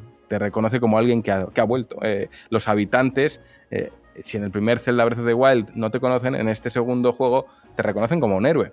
Y creo que eso es una, una perspectiva narrativa muy importante. Estás volviendo. Eh, el juego entiende que has vuelto. Quizás sea la primera vez que juegas a, no jugaste a Breath of the Wild, porque es perfectamente válido, y llegarás, joder, soy un héroe, qué bueno. Bueno, te convertiste en héroe. Eh, hubo un punto en el anterior juego en el que te convertiste en héroe y ahora el pueblo te reconoce en consecuencia. Mm, Es un detalle, pero es un detalle que a aquellos que regresen al juego les hará sentir, oye, pues ha pasado el tiempo, pero sigue siendo el mismo lugar. Em, lo sabéis todos, esto ocurre o comienza en, las catacumbas del castillo de Irule. Tanto tú como la princesa eh, estáis investigando qué hay ahí en el que guarda en el sótano esta gente. Bueno, pues esta gente en el sótano guarda sus cosas, sus, sus pinturas rupestres, sus archivos ancestrales. Y es ahí donde Zelda descubre, como digamos, uno de los episodios perdidos de la historia de Irule, en, esos grabados que hay en la, en la pared, y mientras siguen indagando, pues se encuentran con una criatura eh, momificada. Em, lo habéis visto en el tráiler, os estoy describiendo lo que habéis visto en el tráiler, es algo que me, me- parece un poco absurdo. Eh, y esta criatura hay un punto en el que se gira a, los dos héroes, les habla, eh, se produce ahí una conversación en el que ya se empiezan a ver como pues, ese misticismo de Zelda, de, conceptos abstractos que ya entenderás en su momento. Y ocurre lo que ya sabéis, se viene, se desmorona todo por completo. Hay algo que me, que me llama mucho la atención en este momento y es que cuando llegas, eh, la simbología visual en Zelda es muy importante. Y cuando llegas, eh, esta momia tiene sobre su pecho aferrado una extremidad, un brazo, como que le está aferrando el pecho. Pero hay algo que se ve y, y es el hecho de que de ese brazo surge como una espiral de color verde que es la misma espiral que más tarde veremos que anuncia el posicionamiento de los diferentes santuarios. Es la misma espiral, no sé por qué, pero bueno, queda ahí, esa simbología queda ahí.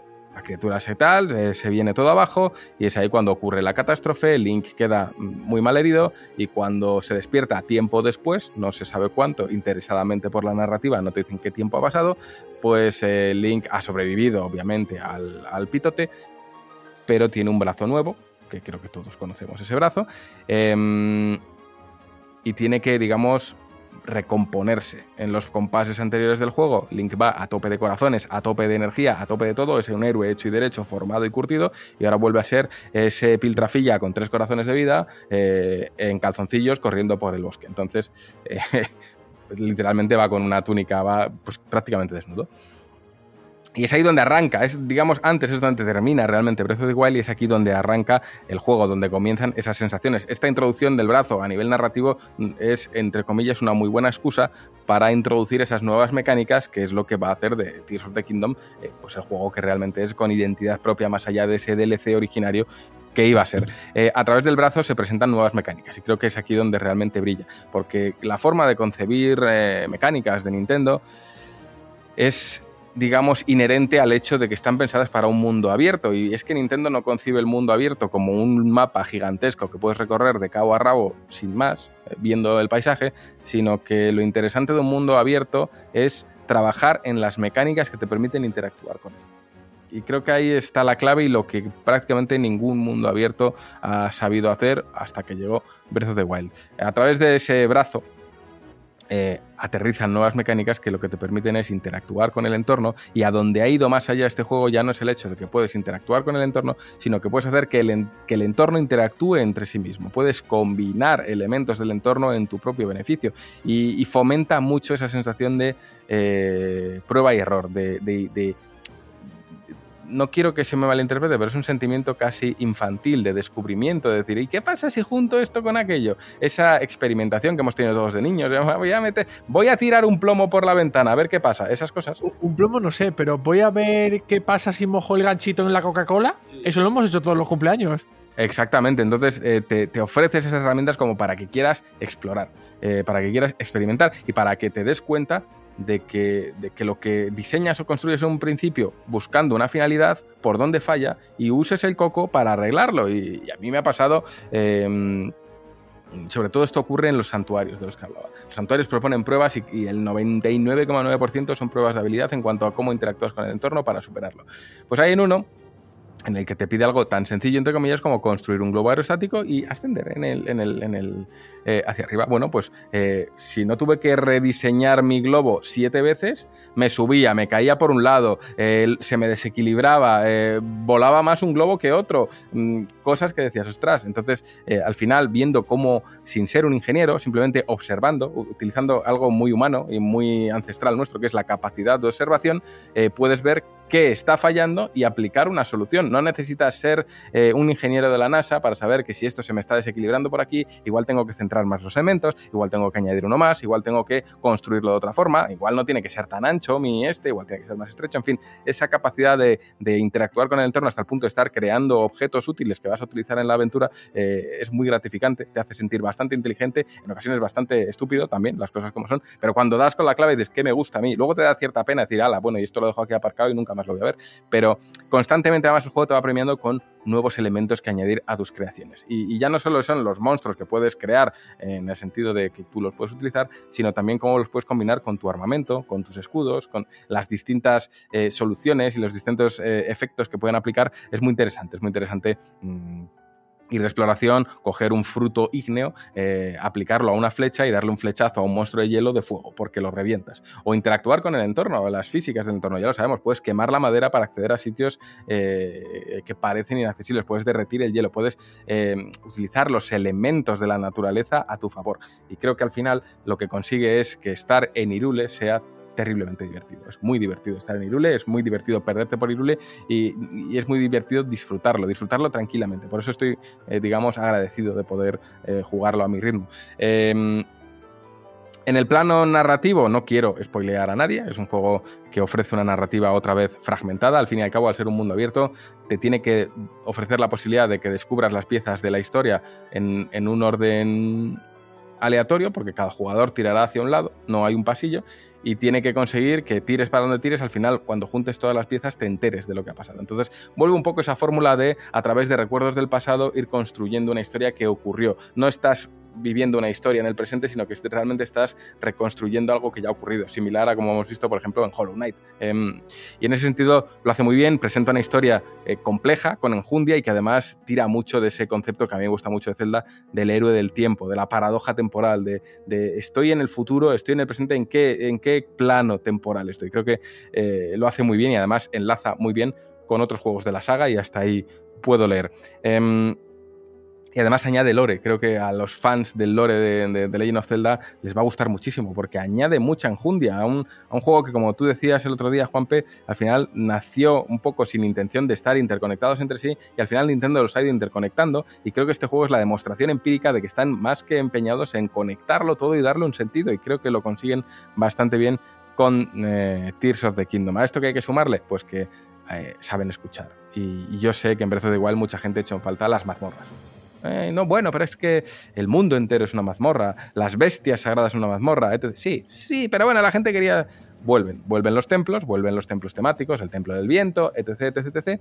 Y, y además eh, he de señalar una cosa, y es que los templos en sí son mazmorras, como conocemos, con sus, con sus retos, sus puzzles, su, su demás. Eh, hay una diferencia, normalmente las mazmorras en Zelda requerían de una herramienta que acababas de conseguir o que conseguías ahí. Aquí no es tanto una herramienta, porque al fin y al cabo tú construyes tus propias herramientas, sino que lo que hacen es para introducir ese valor de la herramienta, te ponen un acompañante que tiene una habilidad que tú puedes utilizar en tu beneficio. Cada acompañante tiene una habilidad, te va a acompañar y eso humaniza un poco el, la figura del héroe. No combates solo, tienes a alguien que te está ayudando y, te está proporcionando sus habilidades para que tú puedas avanzar. Eh, a estas mazmorras que hay que añadirle y que se me olvidó decirlo en, en, aquel audio, y es que hay, llegar hasta ellas no es, he llegado, no, hay una prueba muy grande antes de llegar ahí, y además son pruebas de habilidad, llegar al, como he dicho, el Templo del Viento, y no quiero desvelar mucho más, llegar al Templo del Viento, eh, hostia puta, súbete hasta ahí arriba, hay que subir muy arriba y no es nada fácil llegar hasta el Templo del Viento para al final colarte en el ojo del huracán desde arriba y aparecer en ese templo. Creo que eh, cómo acceder a ellas es, digamos, el 50% del propio templo es cómo llegar hasta él. Eh, en cuanto a los enemigos, bueno, eh, digamos que ha aparecido con todo este cataclismo, esta catástrofe, ese irule de aquí ha vuelto a pasar algo, estamos en la mierda, que alguien nos ayude, eh, y Zelda diciéndote tienes que venir a encontrarme. Es curioso porque Zelda no, ya no es el tienes que rescatar a la princesa, es tienes que en, Link encuéntrame. Eso quiere decir que Zelda te quiere llevar a algún lugar. No, se ella, no es que ella no te pueda encontrar, es que tú tienes que encontrarla a ella. Um, y en ese sentido, en ese Irule devastado ha aparecido, digamos, eh, caen del cielo ruinas, ¿no? Ya sabemos que han aparecido las Islas Celestes, pues caen del cielo ruinas y artefactos de una civilización perdida de la que ya se habló en el primer eh, Breath of the Wild, que son los Zonan. Ahora cobran mucho protagonismo. Es, verdad que estéticamente son diferentes a los del primer, parecían como, digamos, más prehistóricos, ¿no? En cómo se presentaron en Breath of the Wild. Aquí se presentan muy tecnológicos. Eh, y esos artefactos además proporcionan habilidades, pues como, oye, un lanzallamas. Y si yo mezclo un lanzallamas con la lanza, pues una lanza que, que lanza llamas, es la, un lanza lanzallamas. Eh, o un boomerang, lanzas el boomerang y vas eh, y montas un huracán de fuego, la mar de guapo. Eh, que eso tiene que ver también con cómo proporcionas energía a los aparatos que vas a, que vas a poder disfrutar. Pero lo interesante de esto no es que Irule se haya verticalizado en cuanto a que han aparecido las Islas Celestes y eso le da un sentido de la verticalidad, sino que debajo de Irule se ha abierto otro nuevo mapa de la misma extensión de Irule, que es el Irule subterráneo. Y, la primera vez que llegas ahí dices, hostia, qué tenebroso, qué chungo, qué poco colorido, qué oscuro. Es un lugar que juega mucho con la iluminación, tienes que, tienes que iluminarla tú, tienes que poner los puntos de iluminación. Eh, tiene unas criaturas mucho más temibles, esconde datos de la, de la propia Irule y hace que la, que la, verticalidad del mapa sea mucho más grande que nunca. O sea que si bien hasta la fecha todos los mundos abiertos para crecer lo que han, sido, lo que han hecho es crecer a lo ancho, Nintendo ha dicho vamos a crecer a lo alto y, a lo, y, y por arriba y por abajo y darle una tridimensionalidad que conjuga muy bien con esa capacidad que ya hemos visto de infiltración, de que el Link pueda saltar y atravesar un punto y aparecer en el, en el punto superior. Eh, cobra mucho más sentido eh, de esta forma.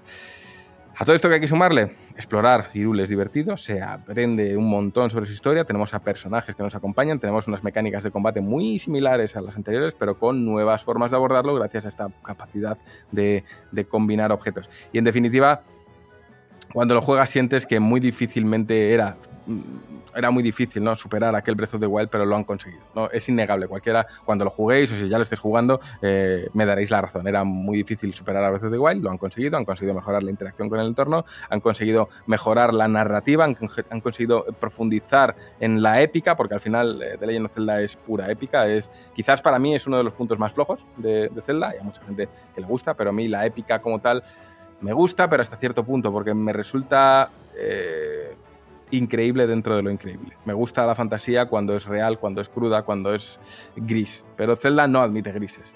Zelda, es y será siempre la lucha del bien contra el mal. Y de ahí no van a salir. Entonces, me gustaría tener un, un enemigo que tenga una serie de motivaciones que puedas llegar a entender. Me gustaría que más allá de esas paradojas temporales en las que trabajan y que son francamente maravillosas, eh, encontremos eh, fallos, encontremos a un Link que dude, un- un- una historia más creíble, pero creo que no es algo que no le puedes pedir a The Legend of Zelda y que yo no se lo pediría. Quizás por eso yo me preguntaba el otro día, ¿por qué yo nunca he llegado a conectar con Zelda para ser el fan número uno? Pues quizás porque en su narrativa le falta precisamente ese factor más gris que ni The Legend of Zelda ni por supuesto Nintendo le va a dar jamás porque no es parte de su seña de identidad. Entonces no es que le falte algo, es que simplemente no, no, no, no combina con, mi, con mis gustos. Pero más allá de eso creo que es un juego francamente sobresaliente, creo que va a sorprender, mejora en, en- en- en las calidades de, de, de, ¿cómo lo llaman? La calidad de vida, ¿no? El quality of life de, los jugadores. Eh, la, la cocina es muy divertida, eh, hay, hay monstruos que son auténticos retos. Yo personalmente huyo de todos los monstruos porque ¿para qué voy a desgastar yo mi espada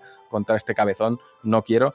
Em, pero es francamente chulo, muy divertido. Hay un montón de misiones secundarias y un montón de retos por ahí perdidos. O sea, si te pierdes por el mapa, no pasa nada, vas a encontrar algo que hacer. Y yo em, recuerdo pasarme pues, fácil, que me, tuve- me tiré una hora saltando por un precipicio, como si fuese un orni, a ver si conseguía atravesar todos los aros que había que atravesar y, sacándole las monedas al, colega que me, que me premiaba cada vez que lo hacía bien. Pero mm, mola, porque hay premios, hay recompensas, hay sensación de exploración. Es largo, es un juego eminentemente largo. Yo creo que es más largo que Breath of the Wild.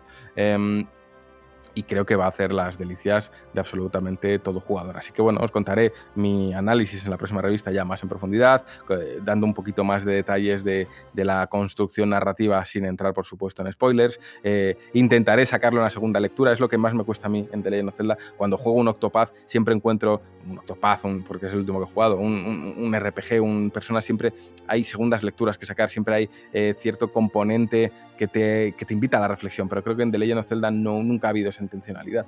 Y no es algo malo, ni mucho menos, pero es algo que yo personalmente eh, pues sí que le echo en falta. Decir, oye, me, gustaría un poquito, que te mojes un poquito, que tal. Pero bueno, entiendo que es una historia clásica donde las haya, es una historia y, lo hace muy bien, lo hace realmente bien, lo de las paradojas temporales y cómo conecta épocas, para mí es una maravilla y cómo te habla de la historia de un reino, no te tiene por qué hablar de otra cosa, al final es la historia de un reino y lo hace creíble, entonces en eso brilla. Así que eh, hasta aquí os puedo decir y nada, freírme, freírme a preguntas. Rami, tú ataca. No, yo, yo no quiero saber mucho de- de- de- del juego, la verdad. Creo que, bueno, a fin de cuentas, eh, es imposible no contar cosas cuando se quiera hablar de un juego que has estado jugando y de hecho todo el mundo que lo ha analizado lo ha hecho, pero quiero que creo que a fin de cuentas pues, pues has respetado bastante eh, las sorpresas de historia y demás. Eh, nada, es una pregunta ultra absurda, pero es que me la he encontrado por ahí. Y es como, mira, no me gustó Breath of the Wild. ¿Me va a gustar Tears of the Kingdom? Sé que la respuesta es obvia. Pues obviamente no. La base es la misma.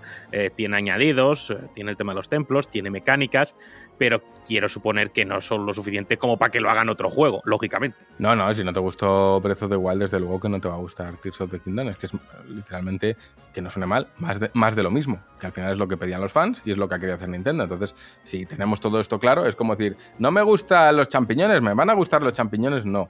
No significa que los champiñones estén malos, simplemente que no te gustan y por tanto esto no te va a gustar. Eh, pero no, desde luego que no. El juego es. Es. eh, es más, más de lo mismo que más y mejor. No sé si se entiende lo que, lo que quiere decir. Es más y mejor, sí, pero sobre todo es más de lo mismo. Hay que tener eso claro. No es algo malo en absoluto, no lo digo como algo malo. Pero eh, el continuismo diría yo que tiene más presencia que la novedad. Y es, y es lógico porque al final se sirve de una misma base. Entonces, no, yo, yo diría que no, pero bueno. Juanpe, cuéntame. A ver, a mí por lo que has contado, me, algo que me, que me ha gustado mucho de lo que has comentado en, el, en, en este- estas impresiones ¿no? de, de Legend of Zelda es que parece ser que eh, han eh, hecho que pueda que Link pueda interactuar muchísimo más o pueda hacer más uso de la cantidad de recursos que puede, eh, que puede de los que se puede hacer cuando vas explorando. Porque eh, recuerdo que creo recordar que, por ejemplo, tú no te podrías que tú no podías crearte tus propias flechas especiales. De hecho, creo que no podías crearte ni las normales. Tenías que ir a comprarlas al, mercader de turno. Y había, pues sí, había todo tipo de flechas, de trueno, de fuego, de hielo, de explosivas, no sé qué. Pero las tenías que comprar, no las podías fabricar. Y ahora, con el simple hecho de que has dicho tú de ponerle una valla explosiva o no sé qué a la flecha, pues lo conviertes en una flecha de fuego y te sirve para, eh, para eh, luchar contra los enemigos o para desencadenar una serie de fenómenos eh, atmosféricos que te ayuden para, para combatir, ¿no? Y me llama mucho la atención porque ya, los, ya lo vimos en el, en el tráiler este, este gameplay de 10 minutos, ¿no? Eh, eh, no sé si has- hasta qué punto lo has podido probar, pero entiendo que hay muchísimas opciones y que eso eh, permite que puedas ir. entiendo que, que da más sentido a que acapares, a que acumules recursos en, en, en Tears of the Kingdom. En plan, si te encuentras un cuerno de, de Lizalfos, cógelo, que antes, bueno, si lo puedes vender porque te puedes encontrar al mercader este chungo que te vendía cosas raras, pero ahora que lo- sí que va a tener utilidad a nivel de jugabilidad, es decir, lo puedo usar porque si lo uno con esto, me va a salir una lanza lanzallamas. Totalmente, yo he tenido a veces complejo de, de- de chatarrero. Es decir, ahí va, una seta luminosa, me interesa. No, al final me interesa todo y a veces me he encontrado con tantas cosas en el, en el zurrón que digo, ¿y esto para qué sirve? Por suerte, en la descripción del objeto te pone, si lo combinas con tal, puede ocurrir tal. Te da ciertas pistas de lo que ocurre en la combinatoria. Y es más, eh, puedes encontrar, eh, yo qué sé, digamos, el mango de no sé qué, de los Zonan, y te pones, si lo combinas con, si lo combinas con una esfera de energía te da un efecto, si lo combinas con una cuchilla te da otro, o sea, dep- dependiendo de la combinación, eh, genera un objeto u otro, incluso, bueno, el, el brazo de un, de un esqueleto. Pues Yo lo combiné con otro brazo de esqueleto y tenía dos brazos de esqueleto. Entonces en mi espalda había dos manitas que se movían. Era. eh, he de decir, mira, fíjate, esto no me gusta. Hay veces que el resultado es tremendamente antiestético y queda muy feo. Que, que no es nada malo en sí. Pero dices, ostras, es que a veces la combinación es literalmente, pues le he pegado el objeto encima. Entonces, igual vas en la espalda con un- una mano o doble o triple. Pero eh, es un detalle muy menor. Eh, si, ya se hubiesen currado eh, que cada combinación tenga un aspecto único, diríamos que estaríamos ante un trabajo ya absurdo al extremo, como, como las físicas de cierto caballo de Red Dead Redemption. Entonces, no, no hace falta eso, no hace falta. Pero, pero sí, por supuesto, reunir, reunir digamos, todo tipo de recursos es mandatorio, eh, combinarlos bien también, eh, saber lo que hacen también, pero ocurre lo mismo para cocinar. Pues eh, si haces un plato, yo qué sé, por ejemplo, si le añades esta guindilla de fuego al plato, te da resistencia al frío durante un tiempo determinado. Si, dependiendo de, de- lo que le des, pues te da una serie de, bonificaciones u otras. Incluso puedes añadir sal a los platos o no añadir sal. La sal es un mineral que la alita se llama, que aparece de cuando estás rompiendo menas de, de- minerales. Entonces, eh, todo ello forma un, un- un conjunto. Si he de decir la verdad, seguramente esto va a decepcionar a todo el mundo, pero no he probado lo de mezclar un filete con una flecha y lanzarlo. No lo he, no lo he probado. No se me ha ocurrido.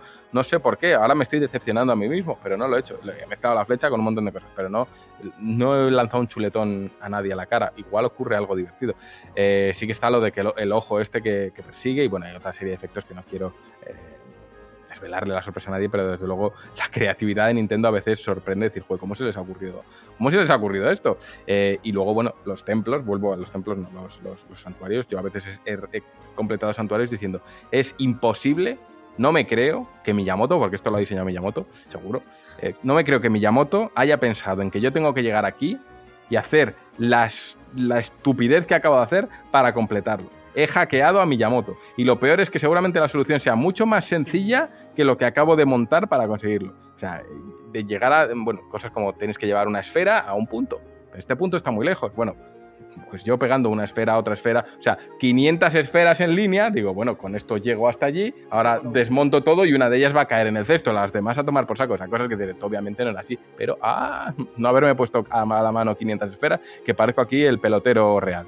Así que, bueno, en cualquier caso, volviendo eh, a las conclusiones, eh, yo creo que no hay duda de que estamos ante, ante el juego del año, fíjate. Es que, a ver, te, te hacía esta- este comentario porque una de las cosas que yo con el paso de los años he pensado es que, bueno, pues sí que en Breath of the Wild tenías la opción de reunir muchísimos objetos que podían cumplir su función eh, más allá de ser algo útil para tu aventura, eh, con lo que, los pudieras usar, básicamente. Y aquí me parece que han, pues eso, esa vuelta de rosca que le dan a lo que ya tienen en Nintendo, que es lo que están haciendo con, Breath of the Wild, ¿no? Que es, ya teníamos esto, pero vamos a darle, vamos a girarlo. Y ahora es otra cosa completamente, no completamente distinta, pero sí que te abre una senda que antes estaba completamente eh, oculta.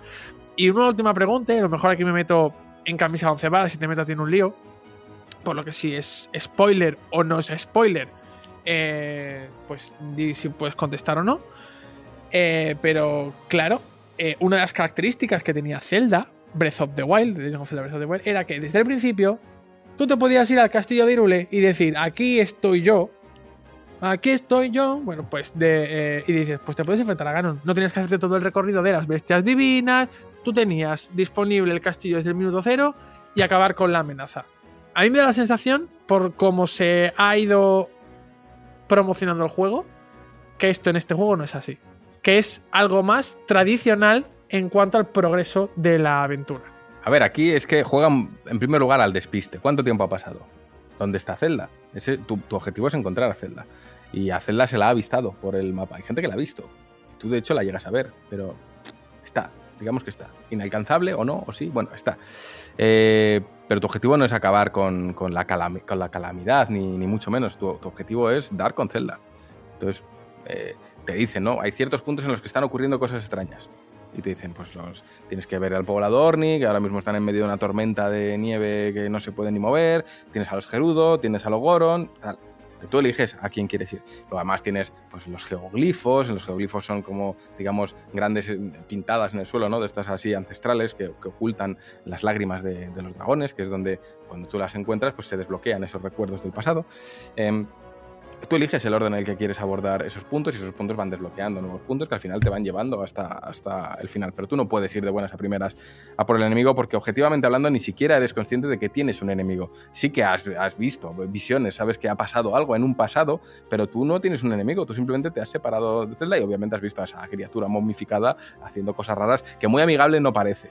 Pero más allá de eso, tu objetivo es encontrar a Zelda. El por qué, ah, mm, tienes que descubrirlo. Pero no, desde luego no, no, no, no puedes ir de buenas a primeras por el enemigo final porque no sabes quién es tu enemigo final. Tienes que completar esos templos, tienes que ganarte el reconocimiento de esos pueblos, de esas culturas de Irule, y tienes que, eh, digamos, eh, reunir a esos aliados que te van a prestar su ayuda, porque tú, por muy héroe que seas, eh, repito, no, no eres capaz de, de enfrentarte a lo que está por venir tú solo. Así que es, es más clásico en ese sentido. Yo creo que yo personalmente lo agradezco, me gusta.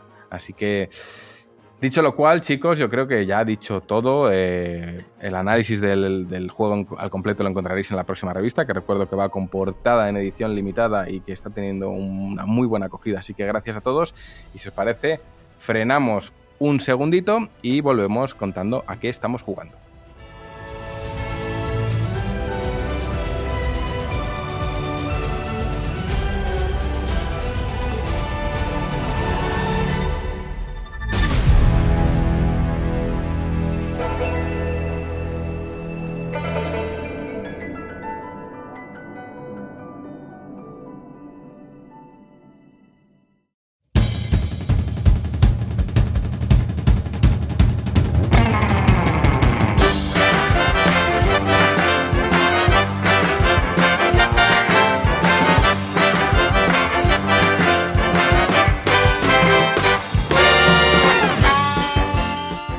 Llegamos a la recta final del programa a qué estamos jugando y voy a empezar por Yugi. Cuéntame, Yugi, ¿a qué estás jugando tú?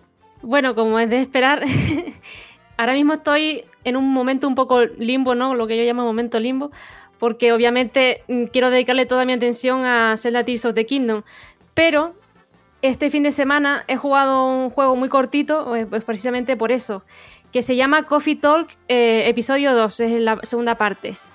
¿Y de qué va Coffee Talk? Bueno, es, un juego que se caracteriza sobre todo por mm, unas cuantas cosas. Eh, música lo-fi, o lofi, como se diga, mm, eh, simulador de barista, que ahora explico lo que es, y novela visual. Bueno, eh, en este juego eres un barista que tiene una cafetería que solo abre por las noches.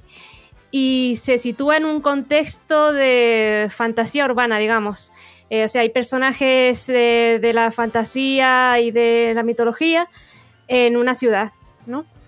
O sea, te puedes encontrar un elfo, te puedes encontrar un súcubo, pero con problemas de, eh, pues de la vida diaria, de los problemas que podemos tener nosotros, problemas cotidianos, pues de, una persona normal. Eh, en el juego vas escuchando las historias de, estos personajes, que cada uno tiene su- sus propias historias de vida, y eh, al principio te piden una bebida. Y te pueden, beber- te, pueden pedir una bebida eh, de una forma directa, es decir, hazme un capuchino o hazme un té con tal. O, hazme un- una, una bebida que tenga estos ingredientes y que tenga este sabor, ¿no? Que sea eh, muy dulce, ¿no? Por ejemplo. Pero también te pueden ah, pedir una bebida en plan que evoque el cielo, el cielo nocturno, algo así. Un poco más poético, ¿no? O, o no sé, mm, que, que sea em, que sea caliente pero que no sea de este color, ¿no? Por ejemplo.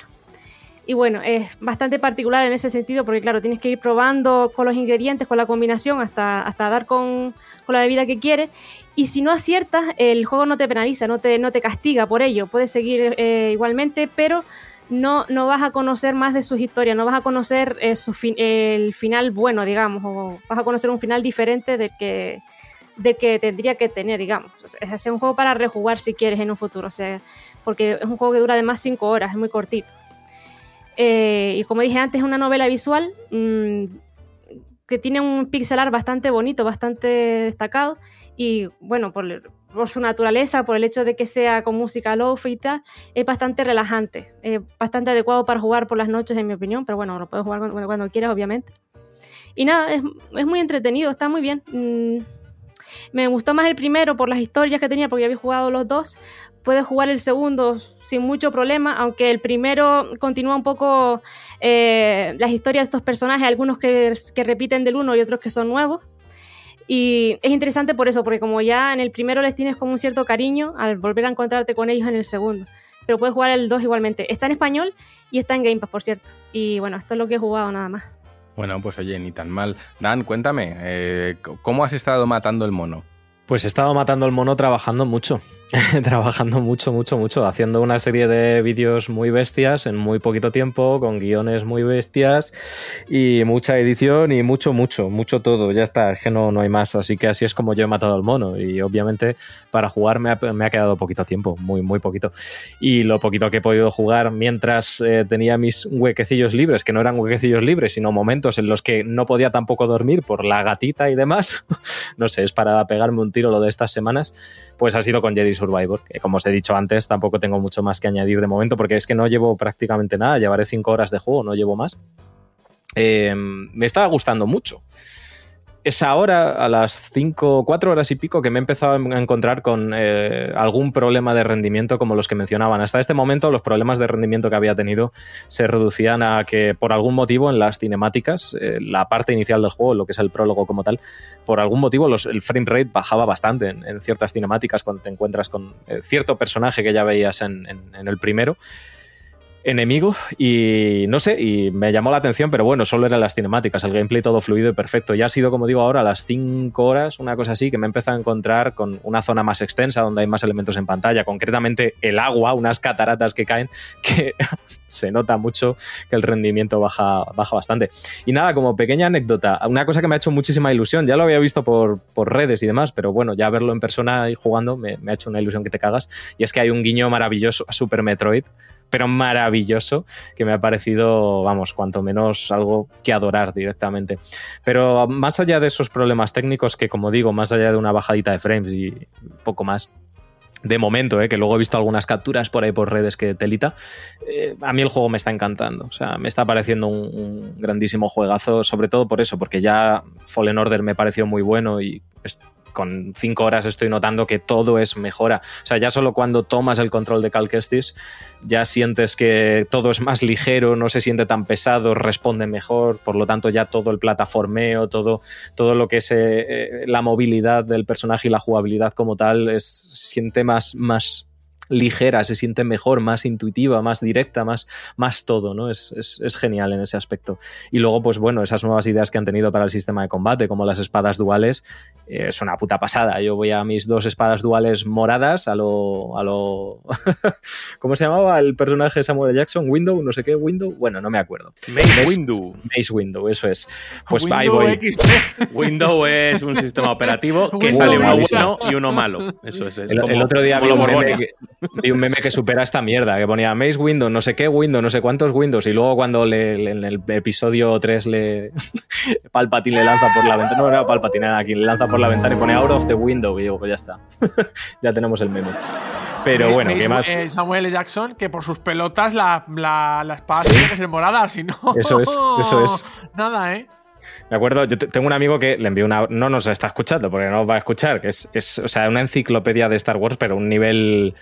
Pero una cosa muy enferma. ¿Sabes lo que yo soy a Zelda y Metroid? Pues como multiplicó por 10 con Star Wars. Se le dices, ¿de qué material está hecha esa nave? Y te sabe decir el material de verdad, ¿sabes? A ese nivel de enfermedad. De hecho, a ver, mola mucho, Dan, porque hay una escena en el juego cuando, cuando aparece el villano en Star Wars Survivor eh, que, bueno, pues hace sangrar su Crystal Caber, que es el, el- el cristal que eh, se, se utiliza para las espadas láser, y los Sith, ¿vale? Los, el tono rojo que es característico de los Sith es porque hacen sangrar el cristal.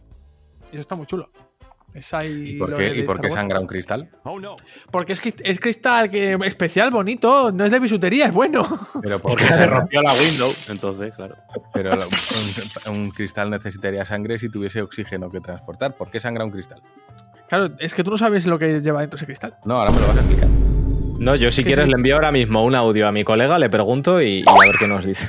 Quiero saberlo. Quiero saber que me enseñes. Quiero saber por qué un cristal sangra cuando un cristal no es orgánico. Quiero saberlo. Inserta aquí el audio de tu colega. No, no, que le voy a, le voy a enviar, un- le voy a enviar, le, le voy a preguntar que me envíe el audio favor. y ahora dentro de un ratito eh, eh, os lo pongo. Ya está. Porque, sí. oh, Que- qué y te- todo. Ay, sangra el cristal. ¿Cómo va a sangrar un cristal? termino con mi intervención solo diciendo que es un juegazo y ya está. Que no. Que ahora, ahora, ahora, os, ahora os pongo. ¿Sabes lo que sangra? ¿Sabes lo que sangra? Ramiro sangra. Cuando le vendéis esos juegos, señores de EA, a esos precios, roto. Eso sí que sangra. Eso sí que es sangrarme. Eso sí que es sangrarme. Luego, pon cualquier cosa inverosímil en un juego como Octopath 2 que Juan dice, no, bueno necesito- todo. Que va, te- pero que la- ¿Por qué hay un tren en la Edad Media? ¿Cómo no lo va a ver? En algún momento tenía que haber un tren, ¿no? Pues este es el momento. Claro que sí. ¿Por qué en Octopath mi muñeco son 3 píxeles y me estoy pegando con un animal que mide 7 metros y se supone que es humano? ¿Cómo no te vas a pegar con un animal de 7 metros que se supone que es humano? ¿Qué estás dudando aquí? No se puede dudar eso, ¿eh? No necesito ninguna explicación. ¿eh? No, no, no, no, no, no, no. Bueno, bueno. eh, sangradas aparte, que bueno, ya eh, quería hablar de manera negativa y no del juego, sino de ese estado en el que salen los juegos. Y ahora quiero hablar de forma positiva del juego en particular. Y es que Jedi Survivor me está gustando mucho, lo estoy disfrutando un montón. Sí que eh, en mi propia cruzada personal de que los juegos no sean grandes porque sí, pues bueno, tiene ciertos planetas que, en fin de cuentas, respecto al anterior, en vez de darte más sistemas y más comedidos, aquí creo que te van a dar menos, pero son mucho más grandes. Y es como, "Eh, eh, no me gusta, no me gusta. Dame el pasillo que me gusta a mí, el Scalestric, ir por un camino y nada más. Pero bueno, al final estos son ya gustos personales y entiendo que a lo mejor no sean el de los demás. Pero a fin de cuentas, y, y bueno, pasa como con la comparativa es odiosa, pero pasa como con Tears of the Kingdom, es una secuela con todas las de la ley, igual que pasó con A Plague Tale Requiem. Eh, es más y es mejor. Entonces yo estoy muy muy a gusto. Siento que la historia todavía no ha terminado de estallar y obviamente aquí no voy a dar ningún spoiler ni mucho menos. Sí que he vivido un momento muy chulo y es esto como diciendo, guau, es que aquí ahora meten eh, algo como en, en Ori, dije, esas fueron las palabras, y sería la hostia. Y de repente es que el juego hizo ¡pum! y dije, hostia, fíjate, Ori, anda, y sale el bicho, te vas tú, sale con una capucha negra y te dice, eh, soy el cristal que te sangra a ti la vida. Y, y te mete un furgazo entre las costillas y te quedas tieso. Y Quistes, pues, pues se quedó ahí varado. No, no, no, pero de verdad me está, me está gustando mucho y sobre todo eh, amplía aún más la, la manera en la que puedes eh, afrontar situaciones. El combate es que puedes afrontarlo con las espadas, ni sacar las espadas si no quieres, eh, usar mucho los poderes de la fuerza, no usar nada los poderes de la fuerza, eh, alternarte posturas, no alternarte posturas, es decir, da muchas opciones para, para jugar. La banda sonora es tremenda, eh, todo el lore que amplía y su propia historia, que creo que eh, Fallen Order sí que aportó mucho a, toda la historia de Star Wars y creo que está eh, en un, emplazamiento único y quiero ver cómo conectan con el resto porque yo sospecho que va, aquí va a haber conexiones. Y, nada más que decir que fíjate puedo decir que técnicamente me ha faltado un pulido mayor pero el juego es que eh, es que falla en gilipolleces y hace muy bien donde debería haber fallado. Y dices es que eres tonto. Pero bueno eh, eso es lo que tengo que decir Y ahora la pregunta es, ¿se puede disfrutar si no has jugado al primero? no si no lo has jugado no si no te ha gustado el primero No, no, si no lo has jugado. Sí, sí, claro. Es decir, al principio hay un resumencillo de historia. Creo que es mejor haberlo jugado porque hay momentos, sobre todo en el tramo final del juego, que dices, joder, qué guay, eh, demás. Pero sí, por poder puedes. Pero te vas a perder orígenes, qué hace ahí, quiénes son tus compañeros, la relación con tus compañeros. Eh, bueno, te va a faltar porque creo que el resumen que te hace el propio juego es más bien escuetito. Eh, o eso, te buscas el típico vídeo en YouTube de eh, hoy les voy a explicar la historia de pues, esta cosa que hacen los youtubers como dan y ya está. Me voy a quedar sin jugarlo. Pero si ya lo sabías, si a ti Star Wars te provoca risa, pedazo de cabrón. Pero ves, si me haces Star Wars en pixel HD 2D, ¿eh? Y me haces un RPG por turno de Star Wars, ahí estoy yo. Ay, No, el primero, digo, a ver que me gusta a mí también. Pero bueno, oye, no, todos los juegos son para todo el mundo y desde luego yo, mi relación con Star Wars siempre será en plan, me encantaría que me encantase, pero no me encantas, así que esto es lo que hay. Em, ¿Quién me queda por aquí? Juan Petit, te he preguntado. Pues venga, al lío.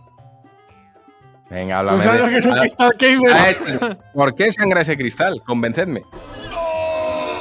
No, no te voy a convencer, la vamos a buscar. bueno, Crystal no convencerme, explicádmelo. Cristal de Kyber. Cristal Kyber, también llamados cristales de la vida o simplemente Kyber. Eran usados por los Jedi y los Sith como fuentes de energía para los sables de luz. Y como son llamados cristales de la vida, si tienen vida en su interior, pues de alguna forma. A ver, que se les llama, se les dice sangrar, pero no sangran, ¿eh? No, no les sale sangre. Y entonces, ¿qué coño? O sea, es como. Se dice le dice cagar, pero no se cagan. No, se les dice sangrar porque el tono del, del cristal pasa a ser de un color rojo. Y lo que hacen es, supongo yo, que aplicar la fuerza para eh, exprimir los poderes que tiene el cristal y, y eso, el resultado es que cambia a un color rojizo. ¿Y por qué rojo es malo? Eso se lo preguntas a George Lucas. Pues eso lo sabes hasta tú en temas de usabilidad. No, ¿por Rojo qué? es malo, es no, es sangre. Ah, o sea que aquí Abascal estaría muy de acuerdo.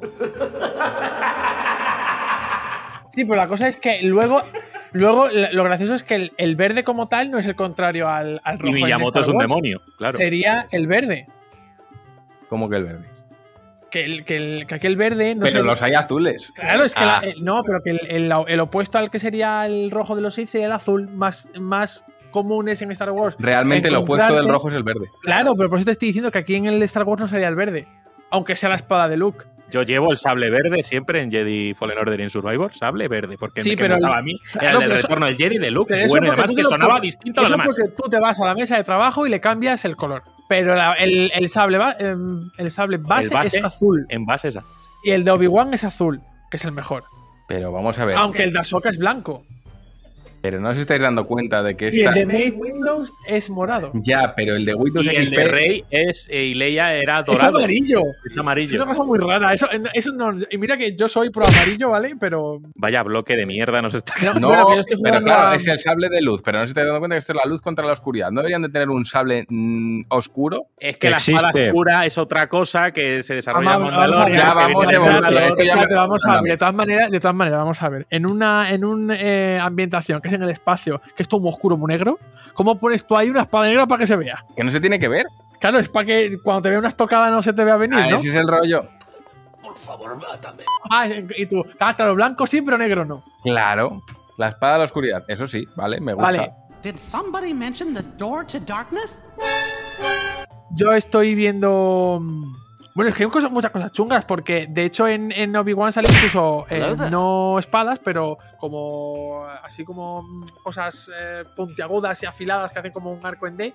Y también llevan láseres y cosas, ¿eh? Así que cuidado. No sé si es el mismo láser, pero él lo tienes. Que yo estoy jugando a Star Wars Jedi Survivor, ¿vale? Y creo que, que eso, que está muy bien. Está muy bien. Creo que fija, fíjate que... se- Dame datos y te lo voy a rebatir. No, pero sí, es que yo lo de la espada, yo te he dicho que lo de la espada negra, en, en principio porque es una ambientación en el espacio exterior, si muchas localizaciones están en un entorno oscuro, no tiene mucho sentido la espada oscura. No sé si Lo que no tiene sentido es, voy a ir con esto, que es un cartel de neón que me vea todo el mundo, aquí estoy. Vamos a ver, señores, ah, no sé, la guerra va de, no nos ven, ataques fantasma, eh, drones invisibles, y llega un señor con un neón gigante en la mano diciendo, mira qué malo soy. Tío, no, eres claro, tonto, pero- eres no, pero- tontísimo. no, pero yo te lo estoy diciendo para que cuando lo tuviesen que poner en la pantalla, eh, porque esto es una peli, la gente lo pudiera ver, no los de la- no los de dentro de la peli, los de fuera de la peli. Ya lo que los colorines que use George Lucas para sus pelis, eso te acabas tú con él. Pero si los que tienen que disparar a los de los neones luego no les dan. Si es que, esa es vamos otra, a ver. ¿por qué disparan neones? si O se sea, ¿por qué los voy a blancos llevar de una la- espada? Si disparan espadas, ¿te has fijado que lo que disparan es una espada en sí misma? ¿Te has fijado tú en eso? Bueno, Sí. basta ya. Ah, creo que, sí, sí, sí. creo Claro, que es que, el, grumo, ojo. el grumo cerebral creo que ya está bien. Bueno, pero a ver, el, el- Bueno. luego los blasters no valen para nada. No, ni, ni, ni este. yo tengo un blaster súper guay. Bueno, yo hago así con la espada. ¿Tú sabes el que- quién no vale para nada? Obi-Wan. O me digas, ese señor mayor, ese señor mayor que se muere y deja los calzoncillos en el suelo. ¿Dónde está ese No, señor? no, Sí, no, no, deja no. los calzoncillos. No, no, los calzoncillos no. Que llevas, que llevas algo debajo de la túnica, yo eso te- no te lo puedo Y discutir las lo sé. chanclas. Pero deja solo la túnica. Además que de todas maneras, Obi-Wan Kenobi, que es el mejor personaje del lado bueno de la luz, ¿vale? Eh, está muy maltratado. Está muy maltratado porque empieza muy mal. Luego lo, luego lo, lo arreglan con, con Ewan McGregor. Pero ese señor Guinness, porque creo que se llama de apellido Guinness, no me acuerdo del nombre del actor ahora mismo. Claro, llega ahí, sale, saca el sable, se pone así y se fuma. Y dices tú, Obi-Wan Kenobi, es que. Pucci. Claro, ¿cómo- claro, sí, ¿cómo te defiendo yo eso? Claro, pues eh, ese es el rollo. Pero bueno, oye. eh, Bueno, pues Cal Kestis, que es un, un, un pelirrojo. ¿Sabes qué pasa? Que Ra- como no lo digo sé- yo, lo dice Rami, ¿Sabes qué, pasa? ¿Sabes qué pasa? Que como es pelirrojo y yo sé que en las películas post- en, lo post- en lo que ocurre posteriormente no sale, sé que va a acabar muy mal. En algún punto acaba muy mal. Lo siento, Cal Kestis. Una de cal. No, solo de Cal. Y nada, que, que me, me gusta, me está gustando, me está gustando. Espera, Está espera, no, bueno. cor- no cortes, no cortes el bloque que está un audio en camino ahora mismo. Vas a tener tu Sí. respuesta, Juan. Sí, sí, Oh, sí, viene es un respuesta. cristal que sangra. Eso lo quiero yo. Ahora va y es una, una explicación totalmente eh, No. académica lógica. Pues seguramente venga por ahí una de dos, o es eso, y en plan te lo explica súper bien, o está diciendo sois gilipollas, esto es ficción, ¿sabes? Que también puede ser. Eh, int- intentar en- a estas alturas de la película eh, justificar o argumentar Star Wars es una gilipollez porque, eh, por ejemplo, lo que ocurrió con la última trilogía y con estos juegos es en plan ya la excusa de usar la fuerza para todo lo que se te pueda ocurrir. Para todo. Es en plan, ¿se te ha la lavadora? La fuerza te la arregla. Tío, ¿Te- ¿Se te confía ha en la fuerza. el. ¿Eh? Que confíes en la fuerza. Tienes muy poca No. fe en la fuerza. Eres un mal Jedi. sí. Es que yo no soy un Sith, no un Jedi, perdóname. Que alguien desataque esto, por favor. No desataque, joder, somos de- de- ahora mismo un puto todoterreno en un barrizal que no sale. O sea, por Sí, favor, sí, sí. puede meter a alguien primera. eh, bueno, no, primera no, que es lo malo. Segunda. Vamos a eh, eh, eh, Se te ha desatacar esto, por el favor. podcast de la fuerza. Y eso Vamos que me gusta. Star Wars, Nos pero aquí. No me hace caso. Es que Escúchame, escúchame. Ya está, que, que esto está hecho. Yo no lo he escuchado, no sé lo que dice, no me hago responsable, ¿vale? Pero, pero ahí va.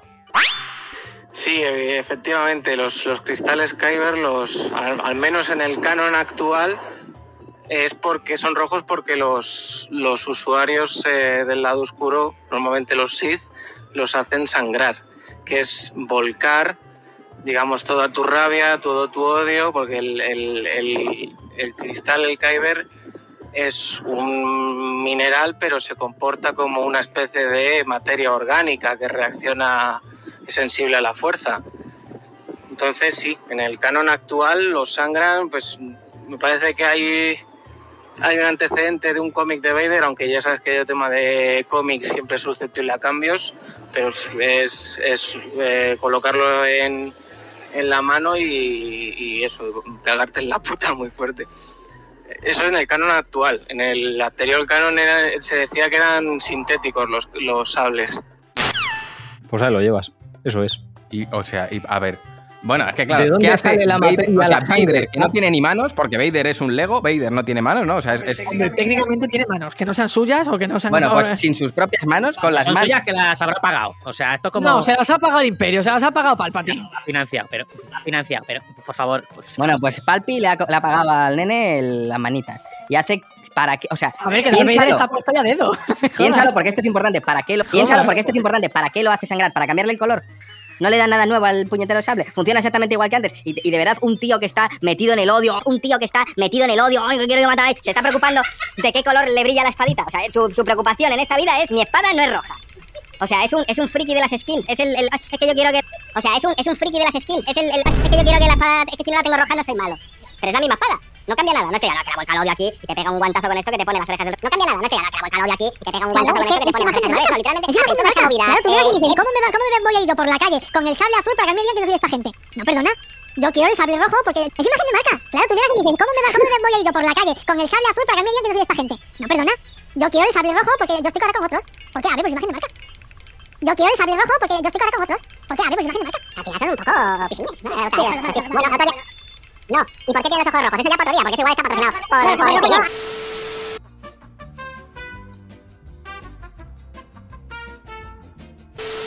Bueno, ¿Pero podemos día- parar, por favor? No. ¿Y por qué tienen los ojos rojos? Eso ya para otro día, porque eso igual está patrocinado. ojos rojos por- no, por amarillos. Bien. Amarillos. Han Rojo robado. lo tendrá el, el pavo de los pinchos. Los amarillos los tiene Gerald de Rick, eso está muy bien explicado, que voy a explicar. No. Sí, qué buenas lentillas, no, no, no, no. Eso es el cristal Kyber. Bueno, sí, a ver, es que le han hecho así los ojos. Se acabó Por el favor, programa. esto ya no Se le acabó. interesa a nadie. La gente se ha ido. Podemos. Sí, ahora es, cuando, ahora anunciamos el Pirata 3. No, ya está, se acabó el programa. No, no me habéis convencido. hasta mí, o sea. Cristales que sangran. Pues vale. Si es que no. Si es que no, hay que jugar a Octopath. Qué buen juego. Todo bien explicado, todo bueno. No, bromas aparte y ya está, se acabó el programa. Ahora sí que sí, ya solo queda pedir perdón porque no hemos llegado a una conclusión lógica y esto igual aquí tendría que entrar la órbita de Endor a decirnos las cosas, pero pedir perdón por la diatraba y también las gracias por estar escuchándonos y por supuesto eh, gracias a todos los que nos apoyáis mes a mes, que al final eh, que podamos estar haciendo el tonto a las, sie- a las 6 y 40 de la tarde de un jueves. Eh, realmente esto, estamos esperando a que se vaya el atasco para poder irnos. En, nuestra casa había que tirar de algún lado el tiempo. Pero en cualquier caso, gracias a todos por escucharnos, gracias a quienes me acompañan y en primer lugar gracias a Yugi, que no sé si sigue viva o ya ha colapsado. De hecho, hoy, hoy el nivel ha tocado nuevas cotas. Yugi, un millón de gracias. Encantada de estar aquí como siempre. Eh, bueno, eh, la verdad es que muy contenta de todo lo que se viene. con- Bueno, también yo soy muy de, Euro- de Eurovisión, yo sí mucho de, Eurovisión y por supuesto de Zelda, así que a, gozar de las dos cosas. Y nada, nos vemos la semana que viene. Gracias también al bueno de Dan que ha participado y ha sido cómplice de este debate sin conclusión feliz. Dan, un millón de gracias. Gracias. Lo que siento es haberme ausentado en el bloque. Mira que de verdad te lo digo. eh, no suelo, obviamente, escuchar los podcasts que grabamos por motivos obvios. A no ser que sí que es verdad que haya alguna entrevistita o algo, me escucho ese bloque y tal.